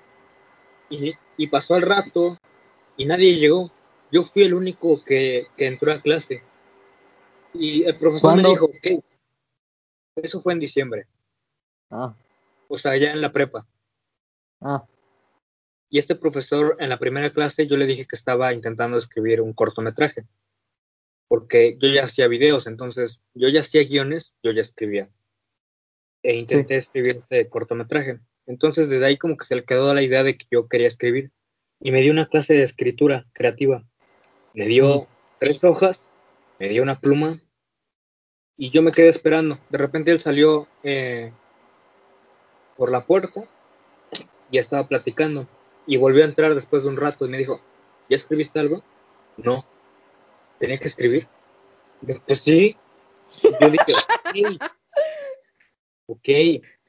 Pues es escritura creativa, ¿verdad? Y, me puse a escribir. Y mientras iba en la primera línea, él agarró sus cosas, apagó la luz, dejó la puerta abierta y se fue. Dijo, pues ahí me enseñas luego. Y me puse a escribir. Hice un relato que se llama eh, Un escrito sin más. Y luego escribí una pequeña novela, mi primera novela, que tuvo un fin. Y, y se las enseñé ahí en clase. Y me dijo, ok, está muy buena. Y desde ahí como que me prendió el chip, el switch más bien. Y dije, ok, Sí. voy a escribir, voy a seguir escribiendo relatos. Y él nos dejaba escribir cinco hojas diarias, mínimo. Y luego le bajó a tres, porque no invente, son más de dos mil palabras. Y apenas yo estaba agarrando vuelo. Dijo, ok, voy a volver a escribir. Y escribía relatos de vez en cuando. Nos dijo un día que describiéramos un chicle mascado. Y yo lo comencé a narrar. Pero en ese entonces yo no estaba leyendo mucho. Me leía como dos o tres libros. Pero eran libros de escritores basura. Y, y agarré vuelo. Llega un punto eh, en el que comienzo a ver que mi, que mi escritura es buena. Pero aquí el proceso era solamente escribir. En ese entonces era agarrar una hoja y ponerme a escribir lo que fuera, puras babosadas. Y de repente como que yo ya le daba una estructura narrativa a lo que decía en mi forma de ser. Sí. Y era, a la gente le parecía interesante lo que yo ponía, o la forma en la que lo decía. Y dije, ok. Y de repente le dediqué un escrito a, a esta persona. Y este escrito fue romántico. Y dije, ok, ok. Voy a hacer, voy a hacer más de esto. Y comencé a escribir, a escribir con el mismo proceso. Agarrar una hoja y ponerme a escribir por ababosada y luego como que darle esta idea. Llega un punto en el que me agarro cientos de libros, digo, ok, voy a leer todos estos libros que tengo y voy a comprar más libros, pero antes de esto voy a investigar a los grandes escritores, cuánto escriben eh, y todo el proceso creativo que ellos llevan, ¿no? Entonces decía eh, Stephen King en su libro de On Writer, que es el único libro que no es una novela, y narra su proceso de, crea de creación y dice que si en dos meses tú no tienes un esqueleto de libro, pues te estás haciendo tonto. Yo dije, ok.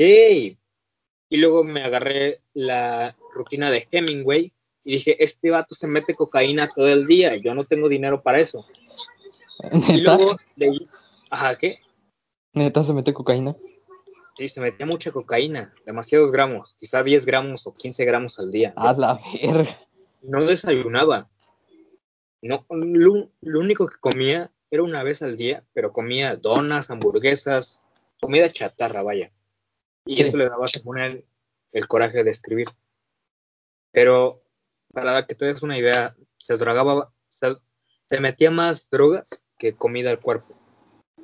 Y Madre. luego me leí como la historia este de, de Bukowski y, y su, su forma de canalizar eh, las palabras era a través del alcohol y las mujeres. Que de hecho, Ah, mira, como Hank. no, espérate, sí, lo que te voy a decir. Californication está basada en Bukowski, en la historia de Bukowski. De hecho, Hank es Bukowski. ¿No sabías? Tiene muchas, eh, tiene muchas referencias a él. Y, e incluso en, la, en, las, en las formas de los libros. Y de, y de hecho también con Californication como que me di esta, este querer de escribir. Dije, ok, él dice frases bonitas, yo también quiero decir cosas bonitas. Y me leí así el proceso de cada escritor. Y dije, ok, voy a leerme algunos de sus libros. Me comencé a descargar un buen de PDFs y me pasaba desde las 8 de la mañana hasta las 2 o 3 de la tarde con café leyendo sus libros. Y, de repente me puse a escribir. Dije, ok, voy a escribir a ver qué. Y lo que salió fue algo increíble a comparación de lo que estaba haciendo. Entonces comencé a agarrar como esa técnica que era leer, leer, leer y luego escribir con base a todo eso. Era como, de hecho, hice un video sobre eso, que, que por cierto mi canal es Educ7, EDUCK7, en el que hablo sobre cómo hackear el proceso creativo que consiste en tres cosas. Uno es la inspiración, de dónde viene lo que vas a hacer, libros, pinturas, palabras. Y el segundo es hacer la obra, de acuerdo a todo lo que absorbiste como esponja. Y la tercera es reflexionar sobre lo que hiciste. Entonces yo hice esto. Leí, escribí y reflexioné sobre lo que había hecho. Y hasta ahora ha sido ese mi proceso. Escribir mucho y tarde que temprano alguna hoja va a ser buena. Pero hubo un tiempo en el que, en el que mi forma de escribir era tener que estar como en este bajón, como leer. De hecho, me puse a seguir cuentas en Instagram y, y ponían pequeños relatos sobre escritores. Entonces ahí con, como que amplié mi panorama literario y conocía más escritores y sus formas de narrar. Y, y todo eso lo implementé en mi escritura. Y, y las formas en las que yo tengo de escribir relatos o lo, en, en, en mi libro más esencial es solamente narrar en una hoja entera todo lo que he absorbido en libros. O sea, referencias, eh, formas de decir las cosas, pero, o sea, lo que yo quiero decir, pero como lo dijeran ellos. ¿Me explico? Es como decir eh, esto de Bukowski, que tus palabras atraviesen el alma, yo lo diría de otra forma, pero utilizando como esta misma forma agresiva. ¿Cómo lo dirías? Ah, no sé, como que, no sé, no me pongas en ese de... ahorita no. Y entonces comencé a agarrar como este ritmo entre leer y escribir, leer y escribir, leer y escribir. Y hacerlo durante las noches porque es donde como que más loco me pongo para hacer ese tipo de cosas. Y hasta ahorita pues este ha sido mi proceso. Como leer mucho, tener referencias y ahora sí escribir, pero sin... Es que, ¿sabes qué pasa? Alguna vez escuché en un podcast decir a una persona que, que cómo podía encontrar mi estilo. Decía la persona. Decía, pues, realmente sé tú, hazlo a tu manera. Y yo me preguntaba, ¿cómo carajo es hacerlo a mi manera? ¿Cómo sé cómo soy yo? Porque es una pregunta demasiado compleja. ¿Quién soy? ¿Cómo soy? ¿Cómo debería de hacerlo? ¿Cuál es mi estilo? Ujú. Y, y esta persona pues lo decía así, hazlo a tu manera, hazlo como tú eres. Es una de las maneras más tontas de decir eh, cómo encontrar tu estilo. Y yo recomiendo que la única manera de encontrar tu estilo es utilizar este proceso de inspiración, que es absorber todo lo posible hasta lo que no te guste para saber qué no hacer y todo lo que te agrade, encontrar nuevos panoramas y de ahí te pones a narrar, pero no vas a copiar, ojo, no vas a copiar, vas a agarrar como esta, esta esencia que cada uno de esos escritores te da, como estos placeres, de repente te, te, le estás leyendo un libro y las palabras son como que muy agresivas, de repente son muy románticas, de repente como que son muy parafraseadas, como que mis palabras deberían atravesarte el alma para que realmente sepas lo que es poesía y no digas que tú eres poeta o cosas así. Sí. Y agarrar como esa forma de que el escritor te lo, te lo está narrando a como tú lo dirías. ¿Cómo dirías lo que él está diciendo? Cambia, es como decir eh, el, el, poema de, de, William Blake, en el que, no, mentira, William Blake no. De, bueno, ajá, sí. Es que, a ver, ¿cómo te lo explico? Yo considero que simplemente debes agarrar inspiración de muchos lados inundarte de verdad, como sumergirte mucho en el proceso y, y de ahí esperar un rato y ahora sí trabajar en tu obra. Y después de eso, esperar 18 días y en 18 días vas a saber si es bueno lo que hiciste o no. Pero narrar las cosas como tú las dirías, o sea, ¿cómo eres tú? Habla normal, ponte a escribir en una hoja lo que tú quieras, cuenta tu día y léelo y esa es tu forma de narrar.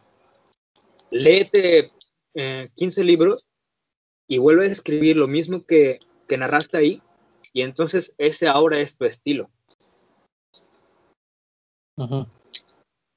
es, eso es un consejo mío para, para esta pregunta. ¿Cómo encuentro mi estilo? Pues así nada más. Sí. Así que pues, ay, como que sí me alargué mucho, ¿no? Pues no, es que es mucho que contar, porque yo he pasado como que muchos, muchas etapas para escribir y es como que de repente puedo pasar días sin escribir y de repente como que nace este calor en mí y mis tripas sienten mucha hambre y mis manos tiemblan y entonces sé que me tengo que sentar frente al lienzo y plasmar todo lo que traigo en la cabeza. Sí, sí. Pero es como que está este dilema entre la inspiración. Bueno, sí, a ver, ahorita vamos a eso. A ver, platícame tú sobre tu proceso creativo, porque si no, no te voy a dejar hablar. Yo no tengo un proceso creativo exacto. Creo que hago lo mismo que tú, pero como yo, mi proceso creativo es de dibujo, es mucho, muy diferente. No considero que sea más difícil. Cuéntame todo lo que puedas, porque son áreas diferentes. Sí, a ver, es que para dibujar lo más esencial, dependiendo de lo que tú dibujes, es basarte en algo, basarte en tu realidad. ¿Cuál es tu realidad? ¿Cómo ves tú las perspectivas? Porque para ti, no sé, una persona puede tener 10 dedos, 5 dedos en cada mano, pero para otra puede tener una 6. O la pierna puede ser más larga, ¿sabes? Entonces tienes que ver mucho, para mí, yo tengo que ver demasiado, demasiadas pinturas, dibujos, este, artistas urbanos, que los artistas urbanos es lo que más disfruto, no los rayones que hacen, no, los, los que se hacen grafitis verdad, son los que más disfruto ver en la calle. Sí. Y más que nada ver trabajos de artistas de cómics o manga. Una vez viendo todo eso, para mí, yo veo todo ese tipo de arte, cómo transforman su realidad la distorsionan, la cambian, modifican cosas. Yo ahora lo, lo intento adaptar. ¿Cómo lo haría yo? Que no, no sé si sepan, pero yo quiero, en algún momento quisiera hacer, trabajar de escritor o dibujante, de escritor en alguna compañía de cómics y hacer mi propia historia. Entonces, es lo mismo que Jonás, lo de leer mucho, eh, leer muchos libros, eh, no sé, todo lo que tú mencionaste y aparte debo de revisar el arte, qué es lo que me gusta de cada artista, qué es lo que cambia de cada artista y si me gusta aplicarlo a mi estilo. Y una vez aplicado eso, si me gusta, es ahí cuando yo encuentro mi nuevo arte. Lo, lo utilizo de tal manera que a mí me agrade y que sea entretenido. Creo que ese sería mi proceso creativo. Ok, o sea, el proceso también debe ser entretenido. Sí, creo que lo principal es eso, que te entretenga. ¿Te imaginas hacer algo que no te entretenga? Es como... no sé, no, le, no le encontraría sentido. Creo que una de las frases que también me gustó mucho de Californication fue, escribe de lo que creas que se te va a parar la... Sí. Escribe lo que te da una erección. Sí. Fíjate que eso también viene de Bukowski, de hecho. Sí, lo sé. Eh, y, y, me hace mucho pensar, porque no todos los escritores te causan como que, que tu sangre fluya hasta ese nivel. Y, creo que no se refiere, creo que no se refiere a los escritores, creo que se refiere de ti. De qué se te para, qué hace que se te Sí, pero o sea, cuando alguien más lo está leyendo, lo, la forma en la que tú lo estás describiendo, si no haces que a él también le pase lo mismo, entonces algo está fallando en ti. Una, o el otro no tiene buen gusto, o tú estás fallando. Pero sí, como digo, después de 18 días, entonces sabrás la realidad. Tienes que volver a leerlo y ver si realmente es bueno, porque al momento en que lo estás haciendo y terminas y en ese mismo día lo ves, dices, esto es una auténtica obra de arte, pero más tarde entonces se ve la realidad. Y, y de hecho también mi proceso de escritura se basó principalmente en hacer frases. Yo estaba como que muy metido en este rollo de, de la motivación personal, superación personal. Uh -huh. no, no, me quería. Y, y decían estas personas, bueno, muchas frases motivadoras y dije, ok, qué chido, yo también quiero decir frases y las ponía en Instagram. Y, y lo, lo seguía haciendo durante un tiempo y dije, ok, vi que estaba haciendo muchas frases, de repente puse esas frases en mis hojas y comencé a, a desplegar un relato sobre esa frase, qué es lo que me decía. Uh -huh. no, no, te podría dar como un ejemplo ahorita, porque no tengo. A ver, déjame buscar mientras tú, tú cuéntame sobre lo que te puedo decir. O si no piensas eso, pues dime tú. Uh, Creo que es cuestión de perspectivas también. Ok, ya. Por ejemplo, esta, esta frase que puede no tener mucho sentido porque es abstracta y se llama Viento del Silencio. -huh. Es un poema. Y de hecho lo puse en mi libro, que no tengo a la mano porque ahí está más, más enlazado a la otra idea que tenía, pero pues aquí como que medio lo plasmé. Y en el título Siento el silencio hablo sobre que en una noche única, o bueno, yo lo narro, la noche magnánima estrellada, luces apagadas por las mis más, vago, mis más vagos movimientos causados por el insomnio, el hombre de traje con cuencas profundas y oscuras me aprieta los párpados, mis pies osan moverse, pataleo y el sonido de la sábana crea eco igual que, el movimiento de la ventana por el viento. Siento el silencio, es más fuerte a las 3 de la mañana que a las 3 de la tarde. Zumbidos de mosquitos, mi respiración, y mis pensamientos. Es un poema que hice hace mucho tiempo, pero esto, como que hago una frase y de esa frase te cuento algo. Y ese ha sido uno de los problemas más importantes por mi parte a la hora de escribir. Pero ahora viene una pregunta interesante. ¿Tú cuándo dibujas? cuando te sientes inspirado o es que llevas una rutina o algo así? Cuando me siento inspirado, no hay rutina. Solo dejo que mi cerebro controle el lápiz. Y ahí yo te, yo te eché una un comentario ante eso. ¿Recuerdas? Que no mucho, a ver, recuérdame.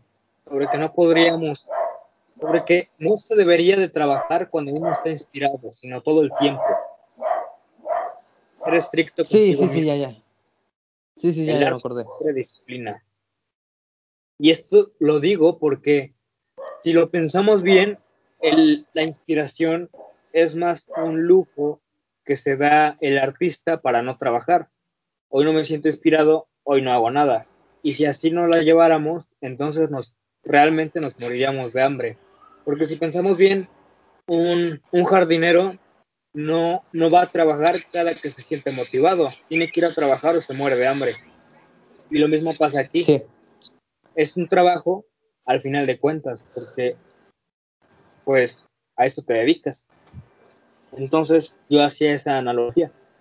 Realmente, pero obvio, no descartar cuando tienes esa inspiración, sino que más bien utilízala, pero cuando no la tienes, sigue gustándola, pero no pares de hacer eh, tu trabajo. sí.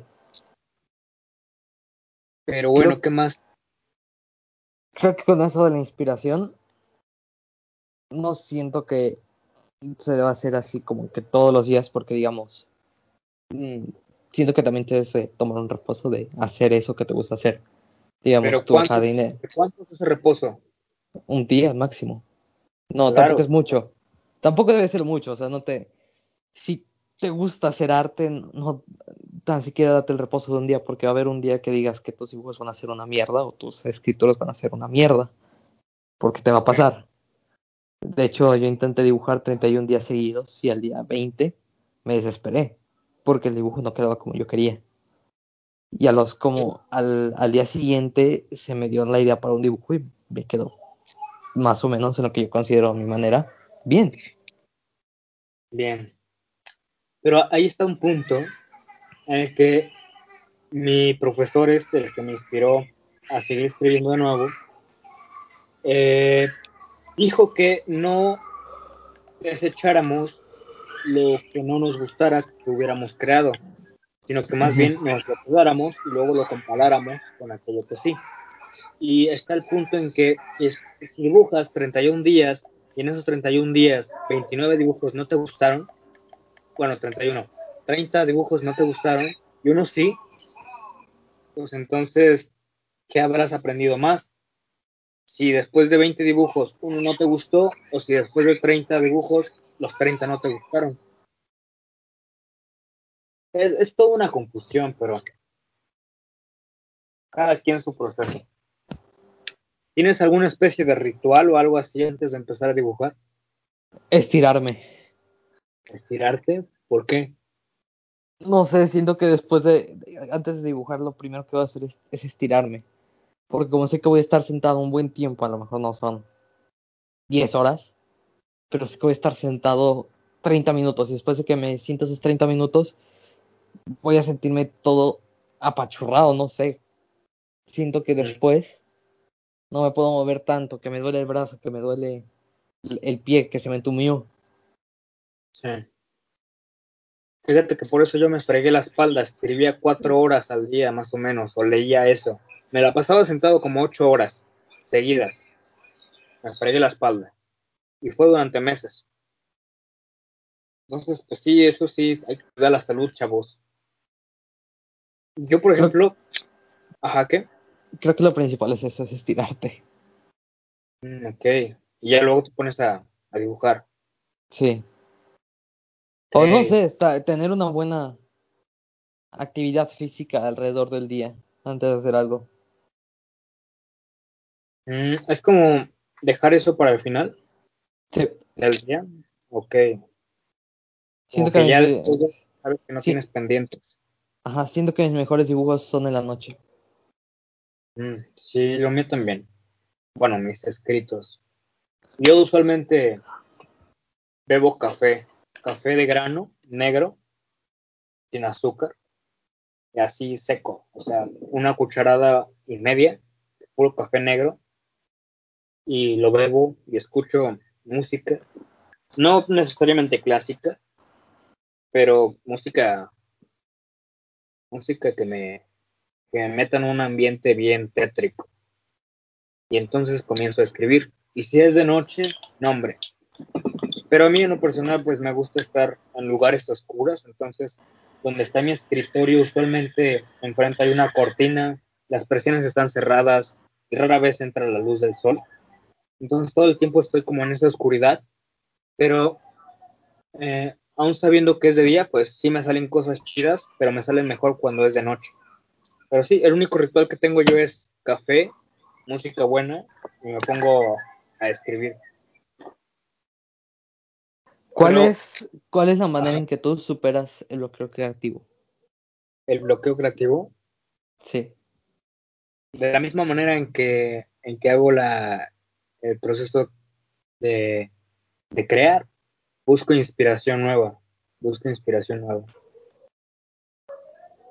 Y si de repente ya no hay inspiración, o sea, ya no hay de dónde agarrar, Sí. eh, escribo con ese coraje de no poder escribir. O sea, cuando dices, quiero escribir, pero no sé qué, quiero escribir, pero no sé qué. Y, y mi punto es como que remitir una y otra vez a intentar escribir, aún sabiendo que no sé qué voy a escribir. Y entonces llegas como en un punto de inflexión en el que realmente estás enojado contigo mismo porque no sabes qué plasmar. Sí. Y, lo- y esa, como esa furia la termino canalizando para decir algo en algún lienzo. Así sea una pequeña línea, ya con eso estoy feliz. Y lo mando al carajo y pasan días a veces en los que no escribo nada. Pero sí, creo que lo, lo mejor que puedo recomendar yo es como que llegar a ese punto de inflexión en el que de plano sabes que no puedes escribir nada. Entonces es como la tristeza, canaliza la tristeza para plasmar algo, canaliza la ira para escribir algo o para lo que sea que vayas a hacer. Es como que de repente llegas en un punto en el que realmente sabes que estás vivo, estás sintiendo algo y eso es lo más hermoso que te puede pasar. Estás enojado de verdad y si, bueno, y si no te enojas, eh, pues no sé, a mí me ha pasado que no me enojo y como que no llego a ese punto, pues lo dejo y lo mando al carajo y ya, no hago nada. Hasta que pasen días y, y eso. Pero a veces creo que pasa que también antes de escribir como que estoy eh, hablando solo sobre qué es lo que voy a escribir y de repente me pongo como que a narrar poemas o ese tipo de cosas y siento que soy Hemingway y todos me adoran y entonces comienzo a decir palabras por acá y palabras por allá y, y ya me siento como inspirado y entonces todo lo que acabo de decir intento recordarlo y trato de darle como una especie narrativa. Pero yo creo que con los dibujos como que ese tipo de cosas no va. O chance y sí, porque, a ver, ¿cómo podríamos extrapolar la escritura a un dibujo? Con palabras, por ejemplo, No. amor. No, sí se puede. Ah, Por ejemplo, di una palabra. Intenta decir algo, algo bonito, algo armonioso, y esa frase, pues, intenta contarla en un dibujo. No sé, a ver, dime una palabra y al rato te mando el resultado. A ver, te voy a decir una frase. Aquí está. Ay, no veo, espera. Mi luz está apagada. Um,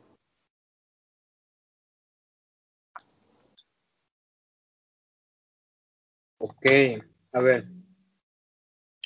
¿Qué te digo? Este o este. Um, ok, a ver. Este es de William Blake. El águila nunca perdió tanto su tiempo como cuando aceptó aprender del cuervo. Ok, ok. ¿Cómo lo podría plasmar en un dibujo? Ah, pues eso ya es asunto tuyo, yo no soy dibujante. No, pues es que ese es el problema, Te dibujante. doy, puedo dar ideas como, por ejemplo, existe mayor solemnidad que ponerte a escribir con un suéter puesto, con una sonrisa falsa frente al ordenador sobre la vida. Y entonces a mí se me ocurre, como la foto que subí, como que crear un fondo realmente negro y en un rincón pequeño plasmo esto. Este, a este escritor con lienzos blancos o con el ordenador eh, intentando escribir, mientras que hay otras personas alejadas de él, eh, como una sociedad pues buena, o sea, una sociedad común y corriente, yendo al trabajo, etcétera, de cosas, es como crear una pintura distópica. No, no, mentira, utópica. Crear una sociedad en una pintura, con una frase, como lo que te digo. Y palabras por acá y palabras por allá en el fondo negro. A ver, la frase también podría ser, eh, el necio dejó de perder su tiempo hasta que tomó el, el consejo, ¿no? La del águila que mencionaste. Oh, o también puede ser, mira, a ver qué se te viene a ti a la mente. El capitán salió a comer y los marineros tomaron el barco. Ok, ok, a ver. Eso sí está bueno. Pues, a ver, no se vayan a burlar. Yo lo tomo cuando dejas el. Cuando alguien deja el mando, el caos se apodera de la, de la, del lugar. ¿No? Yo, yo lo tomo de esa manera. Ok, pero ¿sabes cómo plasmarías eso en un, en un dibujo? Una clase sin profesor. Uh, ok. Pero, y entonces, una clase sin profesor sería alumnos en medio del caos. Y en Sí, medio del caos podría haber desmadre. alguien, el, el típico introvertido que no se mueve. Todos están en un caos, no hay, no hay profesor y solo uno en un rincón está sentado. Bueno, es que mis ideas son más diferentes a las tuyas, pero pues sí, esta frase está buena. El capitán salió a comer y los marineros tomaron el barco. De hecho, es el título de un libro. Es interesante todo lo que tiene que ver con el arte. Sí, el arte es. Es todo. Es todo. Una pregunta, ¿quién, quién en sí es el artista? Eh, Esto, si, lo- si quieres, lo puedes sacar del, del podcast. ¿El director o los lo terminamos. ¿El escritor o los directores del, pod- del podcast, del- de la película? A ver, ¿cómo? ¿Quién es el verdadero artista? ¿El que escribe la película o el que la dirige? Ambos. Porque ambos no están dando. No, ambos no tienen la misma visión.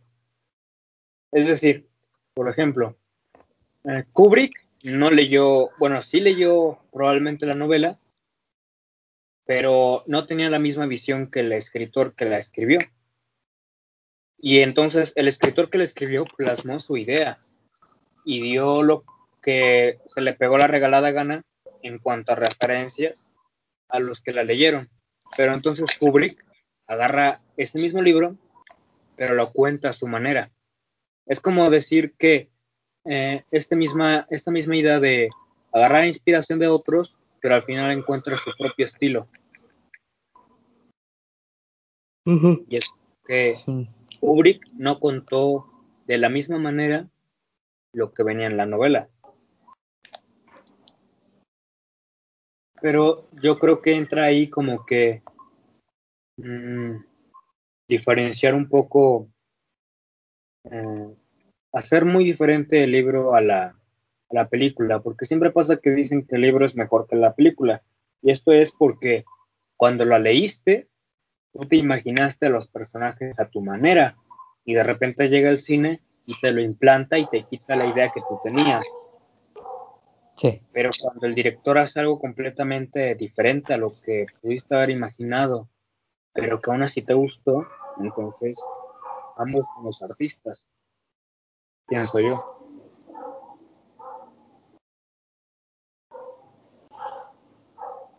Pero pues, Wow. ¿algo más que quieras agregar? Yo ya no. Bueno, ahora sí nos alargamos, voy a tener que editar este podcast. No Dos horas. Casi Bueno. dos horas. Así que, gente, si llegaron hasta esta parte del podcast y están en Spotify, muchas, muchas, muchas gracias, que no creo. Aunque sí llegó, pues muchas gracias. Él tiene todo el mérito. Otros se lo pierden. Darío, pues nos faltó aquí en el podcast. Eh, Bueno, que ya oye, te digo yo, que ya te digo yo, no, no sé si Darío exprese de una manera el arte. O bueno, que- no, no, no sé, él es muy raro, no sabemos casi nada de él. mandé, No sabemos casi nada de él. la verdad no. Y eso que llevamos siendo, ¿cuántos? Tres años ya, ¿no? Tres años de amigos y no sabemos nada de él. Lo único que sé es que, bueno, no, no dibuja porque no sabe dibujar, dibuja bien feo. Eh, escribe, no, tampoco escribe. Le gustan las pinturas, pero no pinta. Bueno, que yo sepa. Las manualidades pues, tampoco se le dan. Es, él está como más orientado a esta idea de, de la comedia, pero tampoco hace comedia, pero está el, el niño está, está cagado. O sea, tiene que contar. No sé, él... Oh, mierda. ¿La cocina cuenta como arte? Sí, el arte de cocinar, cierto, pero pues no creo que Darío lleve un ritual, un proceso creativo para cocinar. Oh, hoy voy a hacer un huevo, pero ¿cómo lo voy a hacer? Y se pone a pensar y se pone a ver huevos de otras personas. Nada, pues cómo. Eso tienes razón. Sí, él es más, a lo mejor es más como un ser normal que, que en vez de hacerlo lo ve nada más. Aquí quiero agregar un pequeño comentario, no sé si a ti te lo digan, pero cuando yo dibujo algo y me queda demasiado bien, me caga que me digan, ¿lo calcaste? Ah, no, pues a mí cómo me van a decir eso, no dibujo. Pero nunca me han dicho que si lo he copiado o algo así. Es que pasa que con la gente que comparto lo que yo escribo, es gente que no está muy orientada a la literatura. Entonces, O sea, yo. yo, como te quieras ver tú, pero si yo copio un relato y solo lo modifico un poquito eh, y se lo enseño a la gente, la gente no se va a dar cuenta de que lo copié. Entonces, como que... ¡Ah, su madre! ¿Qué? Sonó tu, tu vibrador. Tu, tu Ah, vibrador, tu notificación. Sí, me llegó un, un correo, lo voy a poner en silencio. Y esto es, y en el dibujo es como que es más visual o práctico el tener que hacerlo porque puedes copiarlo y la gente sí se da cuenta, pero en la literatura no.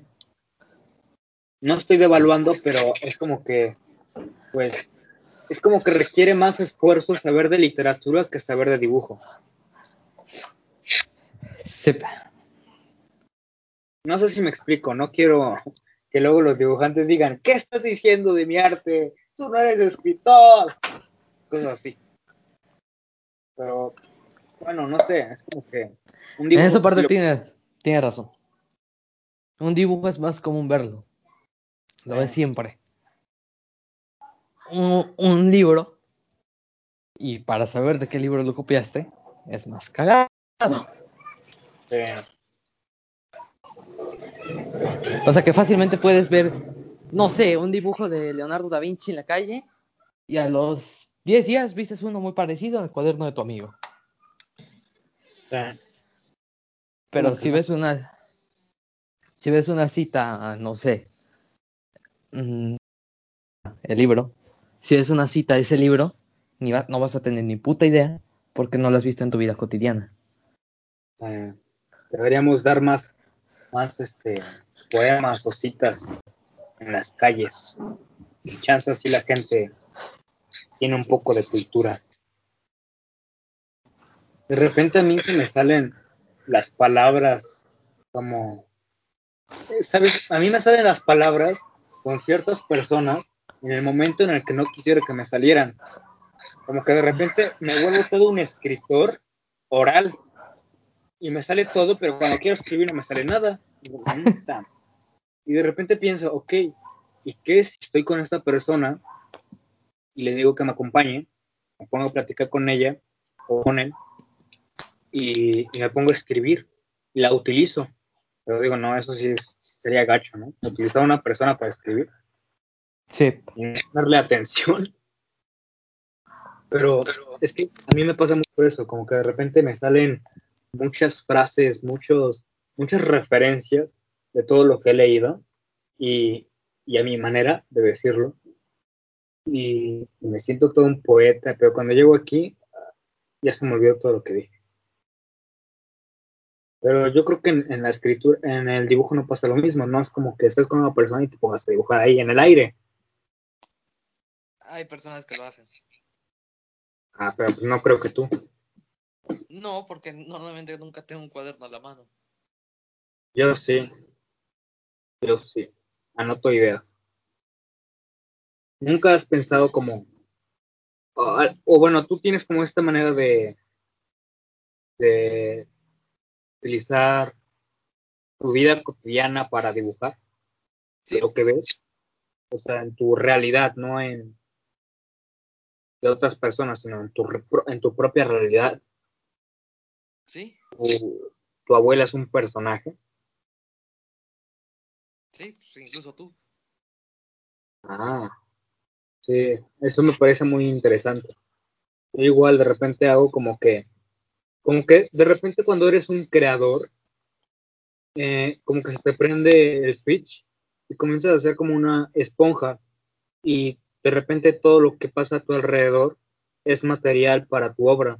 Es como el concepto que daba David Lynch sobre los peces y las ideas, que es como, quieres tener ideas, sal a la calle y todo lo que veas es un pez al cual tienes que pescar.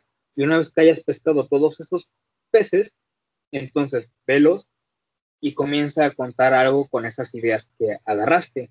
Como que de repente alguien estaba charlando sobre una pelea que tuvo con su mamá y ahora tiene que irse con su novio porque está embarazada y esa charla que estás escuchando en el autobús, una conversación ajena, es material para ti. O de repente no necesariamente tienes que narrar sobre ese problema, pero sí te puede llevar a otra idea. Eh, en algún otro lugar. Por ejemplo, yo por eso entré a trabajar y me pareció muy interesante lo que comencé a ver y, era curioso porque me di cuenta que los ricos, las personas con más dinero, eh, no eran tan diferentes a las personas comunes y corrientes que yo veía. Tienen problemas, se pelean, el, el, esposo le pega a la mujer, le grita, el perro lo sacan a, ahí amarrado y, lo, prohíben de comida y lo regañan. El hijo es como maltratado y abuchado por el padre porque no se comporta como, como un hombre. Este, la hermana está con los audífonos pegada a la ventana. Es como que de repente todo lo que leíste lo estás viendo en la realidad. Y a mí me pasa mucho eso. Me encanta. Por ejemplo, hace poco vi a, al que entrega correos al cartero aventar como el, corte, el correo de la persona mientras pasaba por, encima del portón. Y eso me pareció maravilloso. Me pareció maravilloso porque yo nunca había visto a un cartero entregar algo. ¿Tú sí? No. Es maravilloso. Yo lo vi y dije, wow, me, me dio un orgasmo ahí. me pareció hermoso ver a un cartero entregar un paquete o bueno, una correspondencia. Había visto personas de, bueno, los pedidos en línea, pero no es lo mismo. Y es como que te remonta a aquellas épocas en las que uno no vivió, en las que existía el cartero que caminaba, lo perseguía un perro y tenía que correr con las cartas encima y de repente la señora que estaba como a tres casas le estaba preguntando si tenía algo para ella y él no podía responder porque traía un pastor alemán atrás de él. Entonces ese tipo de cosas que por, se podrían ver eh, hace muchos años, ahorita ya no se ven tanto, pero cuando yo lo vi por primera vez me pareció hermoso. Entonces, como que, no, no me acuerdo por qué te comenté a contar esto, pero... Ah, sí, porque dije que se utilizaba como que tu realidad para, para dibujar. Sí, pues eso. Ya nada más que agregar.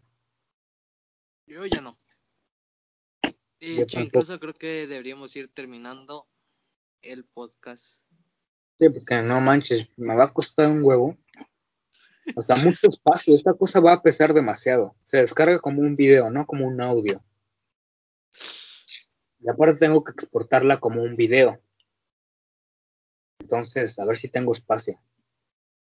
Eh, pues nada más que agregar, gente. Si llegaron hasta aquí, muchas gracias. Igualmente estoy subiendo clips eh, de estos podcasts al canal de YouTube y a mi cuenta de Instagram. Eh, ¿Qué más les digo? Muchas gracias por haber como quedado el apoyo en el primer podcast. Pensé que nadie lo iba a ver, pero resultó que tuvo más vistas de los que yo había tenido en dos meses de no subir nada. Y en un día, pues, como que sí le pegó duro. Agradezco mucho ese apoyo.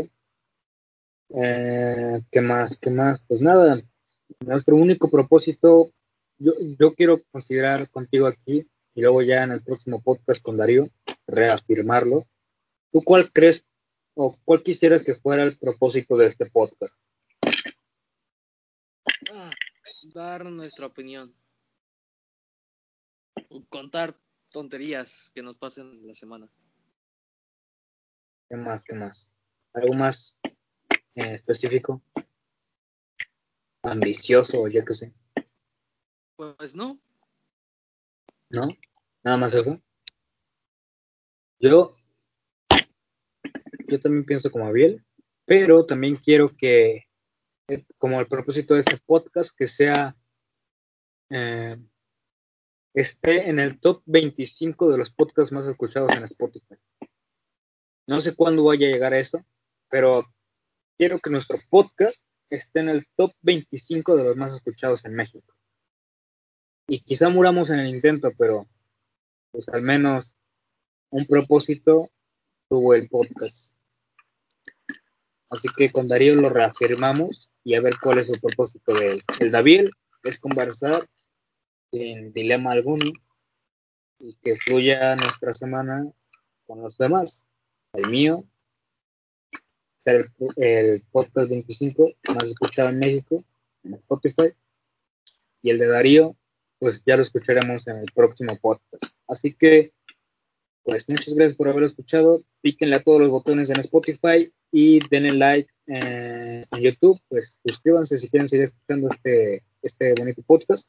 Y nos vemos en el próximo eh, contenido que, que, haya por aquí. Nos vemos. Eh, hasta la próxima.